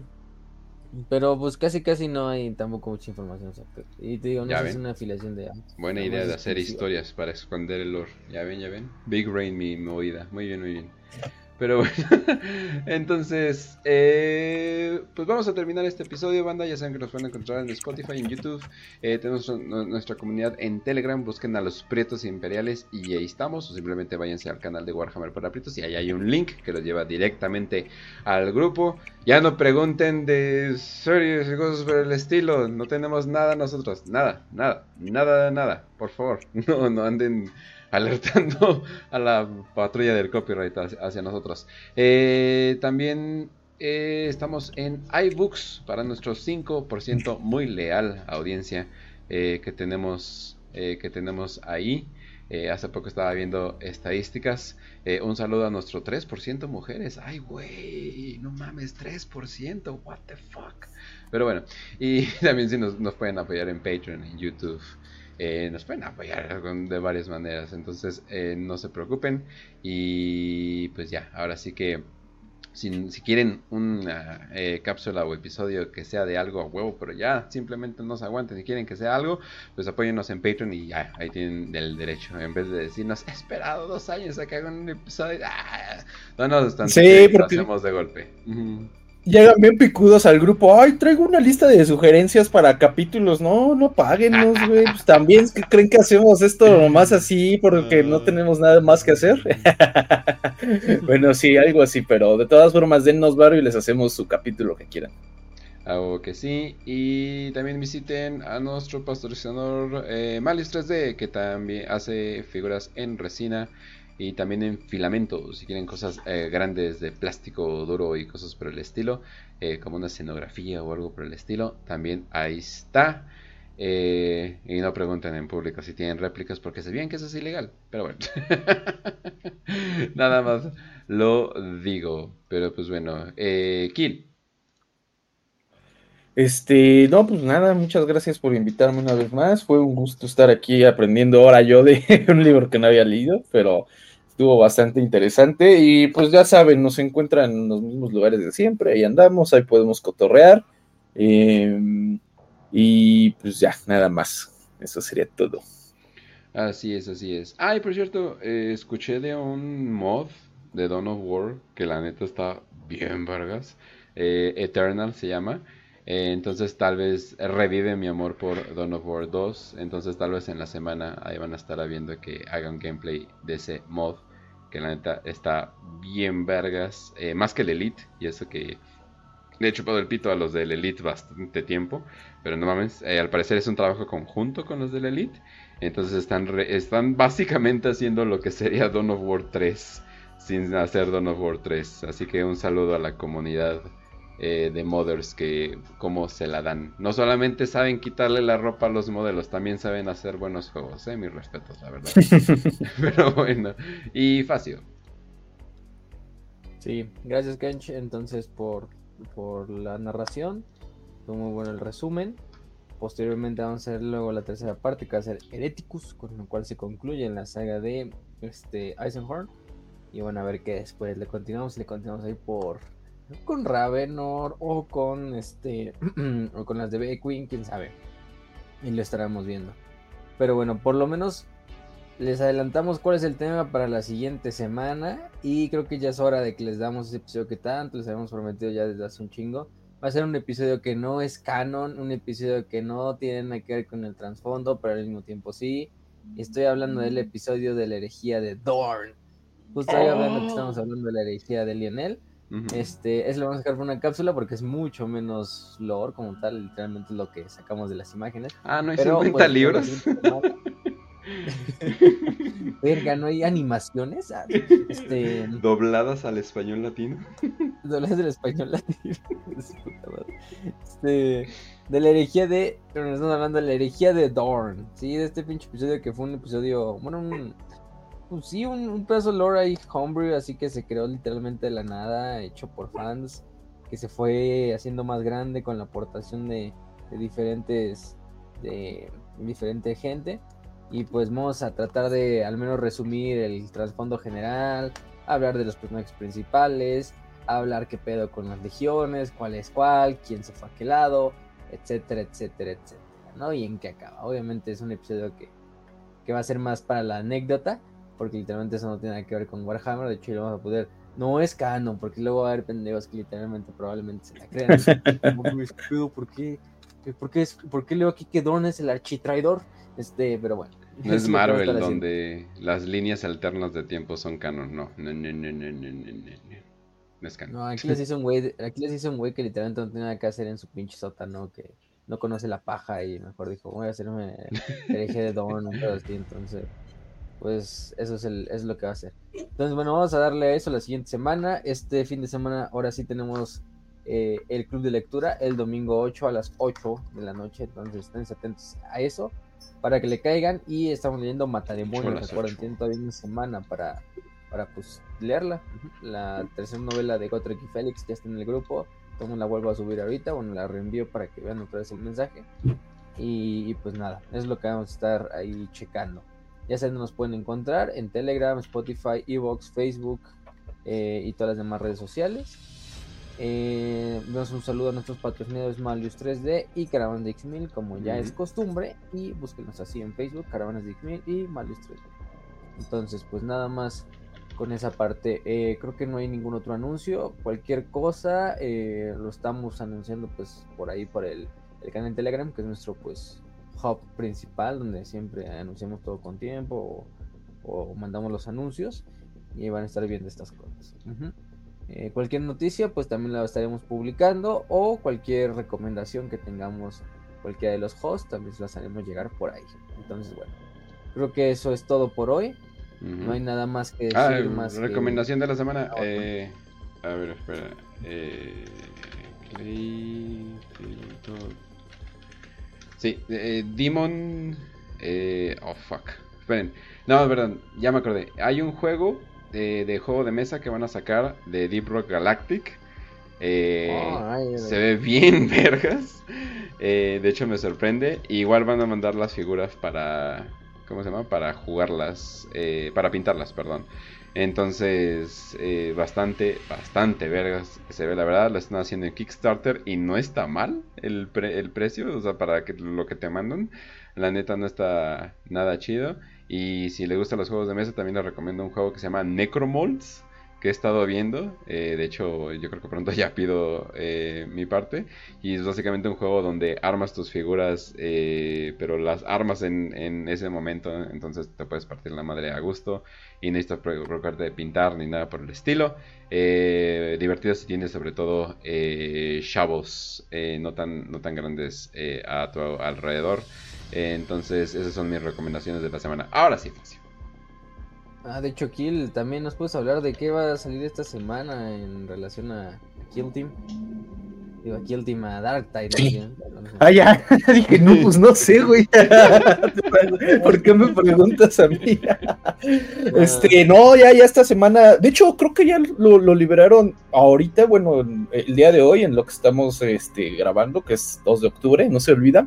Este, ya está disponible el sistema de árbol de habilidades, ¿no? El skill tree de, y los... nuevas clases, ¿no? Ajá, y las nuevas clases, exacto, me había ido la palabra. Ajá, y el sistema de clases en Dark Tide. Eh, ya estuve viendo ahí algunos como, como mini reseñas y se ve bastante mamón, ¿eh? Sí, trae como cosas que le dan un cambio muy, muy choncho al juego. Este, entonces, pues estén esperando, ¿eh? cualquier día de estos, cuando menos se lo esperen, ¡pam! Un pinche stream de cuatro horas, güey, de, de Dark Tide acá. Ajá, entonces, este, pues ya ahí estamos listos. La semana pasada dije que iba a hacer streams la, la semana. Obviamente fue una mentira porque no hice ni madres de stream. Pero espero yo que esta semana sí tenga la posibilidad. Así que esténse ahí al pendientes tanto de Twitch como de, del YouTube acá de, de WPP. Y ya saben, si nos ven haciendo streams, si nos ven jugando, siéntense en la confianza de subir a cotorrear, platicar, este, trépense a la llamada y ya aquí no somos mamones, aquí no, no decimos, es que si no tienen tantos este pinches followers, no hacemos colaboraciones. No, no, no, aquí somos dominicanos aceptamos. Pero sí, entonces ahí estén al pendiente y si nos ven, este pasen a saludarnos.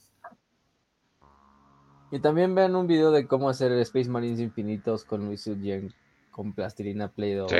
Ahí pintándolos como un jefe, pero obviamente no los van a pintar así, pero está cagado eso de que puedes hacer literalmente Space Marines con plastilina. ¿Cuál resina? Bueno, lo cagado es que necesitas una impresora 3D em, para hacer Ajá. pero... Exactamente. Pero, piensa la Malice, y, les, da su molde y ya pueden hacer infinito. También hay uno de orcos y también, eh, de hecho, aquí lo tengo porque sí me gustó bastante.